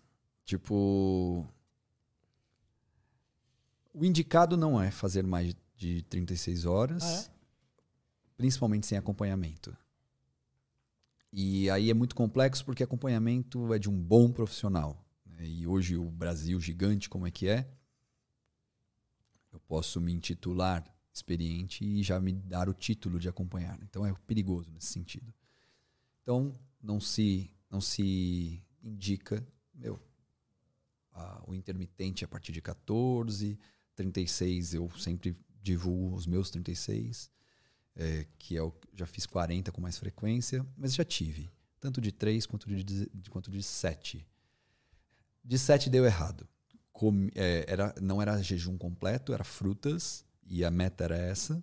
É, ficar ia passar do tempo. Não fiz com acompanhamento médico, porque tinha conhecimento sobre uma parte, comia as frutas e deu frutose elevada. Então vamos começar daí, que acho que é bom compartilhar dessa forma, só para tipo uhum. já dar uma quebra nas pessoas para ninguém falar, vou fazer sete dias, porque eu sou foda. Não. Então ali eu já mexeu comigo, foi ruim, tá? Tirando isso, foi experiência interessante. Porque muda a fome, você já não tem mais. Não é a mesma. Muda a, o impulso. Você não tem mais a vontade de comer, entende? Não é, ah, nossa, preciso comer, preciso comer. Não, já é outra coisa. Tipo, é. Meu pensamento está em outro, meu sentimento está em outro. É outra fluidez. Foi acho que ano passado, ou ano retrasado, não lembro. De três dias eu já fiz com mais. Já fiz acho que mais de. Sei mais quantos, mas já fiz mais. Se eu não estou lembrando quantos, deve ter sido mais alguns. Tipo. Eu sou adepto do semanal menor. Entendo. Se é para falar, eu prefiro parar aí, mas pelos, pelo próprio público. Eu prefiro o semanal de 36. Mas sempre, né? Mas sempre. Mas sempre, mas sempre. Tive, por exemplo, tive. Fiquei dois meses sem fazer, três meses sem fazer, voltei. Fiquei, já tive esses períodos. Mas so, gosto mais. Acho menos trabalhoso. Acho menos sofrível. Três dias me dá fome, velho. Três dias Ai, é. Eu quero comer, velho. Eu gosto do prazer de comer. Ah, não. É, é autossuperação? Eu vou. Eu vou. Mas eu prefiro 36 horas e tomar o um cafezinho da manhã com a minha O desjejum. Tipo, eu adoro comer o mingauzinho que, eu, que já me espera ali. Esse prazer é o que equilibra a disciplina. Total. Entende? Então, uhum. eu prefiro 36 e esse prazer se mantém, é sempre um esforço, mas me respeita. Cara, posso fazer uma semana por ano de 100% só frutas, posso fazer uma semana por ano só de jejum. Cara, mas estou fazendo disciplina, disciplina, disciplina com 36, 36, 36. Agora eu vou ter uma experiência, como esse treinamento das 3, 3 da manhã. Uhum. Entendeu? Eu, eu tenho vontade de ficar uns seis meses fazendo isso? Sim. Pode ser que eu faça? Sim. Agora? Não sei. Agora, não sei. Pode ser que eu, que eu mude em algum momento, mas agora não. Mas você tem que, tipo, é, é isso. Entendeu? Ah, não, vou todo dia eu vou acordar 3h33 da manhã porque eu preciso ficar milionário. Não é disso, entende que a gente está falando. Entendo. Então, é um processo, uma jornada. Entendo. Show. Bora ler. Bora. O William Filgueira perguntou: Quanto tempo até sentir os efeitos da meditação? 15 dias? Um mês? Se você tiver uma boa técnica, na primeira vez, em 3 minutos. Eu já dei palestra, eu tenho uma palestra em Brasília, tinha 900 pessoas. E era a primeira palestra do festival, todo mundo com preguiça, celular na mão, meio jogado assim na arquibancada. Aí eu cheguei, me joguei no chão também. Enfim, fiz lá meu, meu mise-en-scène, trouxe a atenção deles e perguntei: quem aqui acha que nunca vai meditar? Aí alguns levantaram as mãos. Desculpa, eu perguntei: quem já meditou? Quem já meditou e acha que nunca vai meditar? Não, não é para você. E quem acha que, meu, esquece? Aí eles tiveram esses aí. Desses que, eu, que levantaram as mãos, que disse esquece, olhei assim eu falei: você? Vamos fazer uma aposta? 500 reais se a gente chegar no final e você não mudar a sua opinião. Acho que eu falei 900 reais, desculpa. Mas enfim. Não, era 500 reais mesmo. 500 reais. Aí ele falou, fechou. Nossa. Terminou. Eu tenho essa eu tenho uma foto e ele diz assim: perdi, mas ganhei. Que foda. Perdi, Caramba. mas ganhei. Não ganhei a grana, mas valeu a pena. E foi a experiência. Tipo assim, com uma técnica, é, jogo do São Paulo e Corinthians, eu treinando Corinthians. Tipo, ah, não só eles, mas não só contra o São Paulo, vários outros jogos. Eu ficava no vestiário e eu só tinha três minutos. Só tinha três minutos. Porque essa é a realidade. Tipo, o treinador tinha que falar, tinha coisas para acontecer, eu tinha três minutos. Cara, é, o resultado era perceptível. Lembra que eu falei lá no começo? 11 minutos, 40 minutos uhum. de tempo para o time estar conectado dentro de quadra? Sim. Então, tipo, 3 minutos era o suficiente para a gente ter impacto direto na performance dos atletas. 3 minutos. Então, com a técnica certa. Uma boa técnica aplicada. Então, por exemplo, a indução. Tem vários detalhes. Isso, isso muda tudo. Mas partindo do ponto básico é, com três minutos você já pode perceber sim. Perceber sim. Aí vai. Comi pizza uma vez por semana. Tá tudo bem? Pode ser que sim. Comi pizza todos os dias e uma vez por semana não comi pizza. Problema. Aham. Então eu vou lá e medito uma vez três minutos. Hum. Todo dia três minutos. Ah. Todo dia cinco minutos. Ah. Duas vezes por dia cinco minutos. Ah. 15. Uou! Uma hora. Ah, e a gente está começando a falar de, outro- de um nível top of mind. né? Aí já é outro. Aí é o, o que que você né? Ali, ou, ou Li, não sei, perguntou: Você já atingiu o estado de Nirvana? Nirvana, ela, ele é um estado do budismo. O budismo, ele surge do hinduísmo. A minha tradi- a tradição da meditação que eu estudo, ela vem do hinduísmo. né? O nirvana é um estado da filosofia budista, né? é um estado da consciência. Então é como se você um vai para ouvir sertanejo e o outro vai ouvir música eletrônica. O nirvana é um estado do budismo. O samadhi é um estado da meditação. Eu vou para música eletrônica, eu não conheço sertanejo, entendeu? Aham, Deu para entender ali? Deu. Então eu não tenho como é, eu não- eu- o estado de embora o estado de Budi, que é o estado de Buda, é, é um estado que compreende-se como a intuição linear trazida pela meditação. é, o estado de Nirvana ele é um estado visto por essa tradição que é tipo um idioma diferente, sabe, como uma cultura diferente Sim. é uma linguagem, né? Então, é, não sei dizer. o, tipo, a, a- respeito do Nirvana, entende? Entendi. Entendi. É, é mais- eles deram outro nome para um estado de consciência. É outro. Não, é tipo carnaval. É, é o que eu te falei do sertanejo e da música eletrônica funciona bem. Tipo assim, é, você vai a um festival de música eletrônica, tem um formato, tem uma busca, tem uma experiência. Você vai onde sertanejo, É, é outro universo, ok? Aí imagina que um cara de sertanejo vai chegar pro de música eletrônica e vai falar: Você foi num festival? Eu também fui. Ah, Nossa, tivemos uma experiência legal, né? Você curte festival igual eu curto? Mas, meu, ninguém sabe do que o outro tá falando, entende? verdade, Entendi. Tipo, no Ah, festival de entendi. sertanejo é totalmente, ou de um funk, um festival de funk. Tipo, é outra realidade. Não dá pra conversar. Um tá falando uma coisa, o outro tá falando outra. Entendeu? Tá, entendi. Nir- Pode crer. Nirvana, que ela quer. Mas eu entendi também a, a pergunta. É nesse estado de alterado. E aí entra naquele lugar, tipo, que a gente fala. Como vai perguntar? Pra quê, É. né? A, a mesma pessoa ali perguntou: Qual o melhor horário para meditar? Tem isso? Tem uma boa resposta. Te- a... a sua segunda pergunta é muito boa também. Tem isso? Não necessariamente. Aí tem a pergunta dela. Qual é o melhor horário? Tem. Aquele que você consegue. Eu aprendi isso com aquele cara que eu falei, o Milton. Milton é o, é o médico meditante. É bem bom esse cara.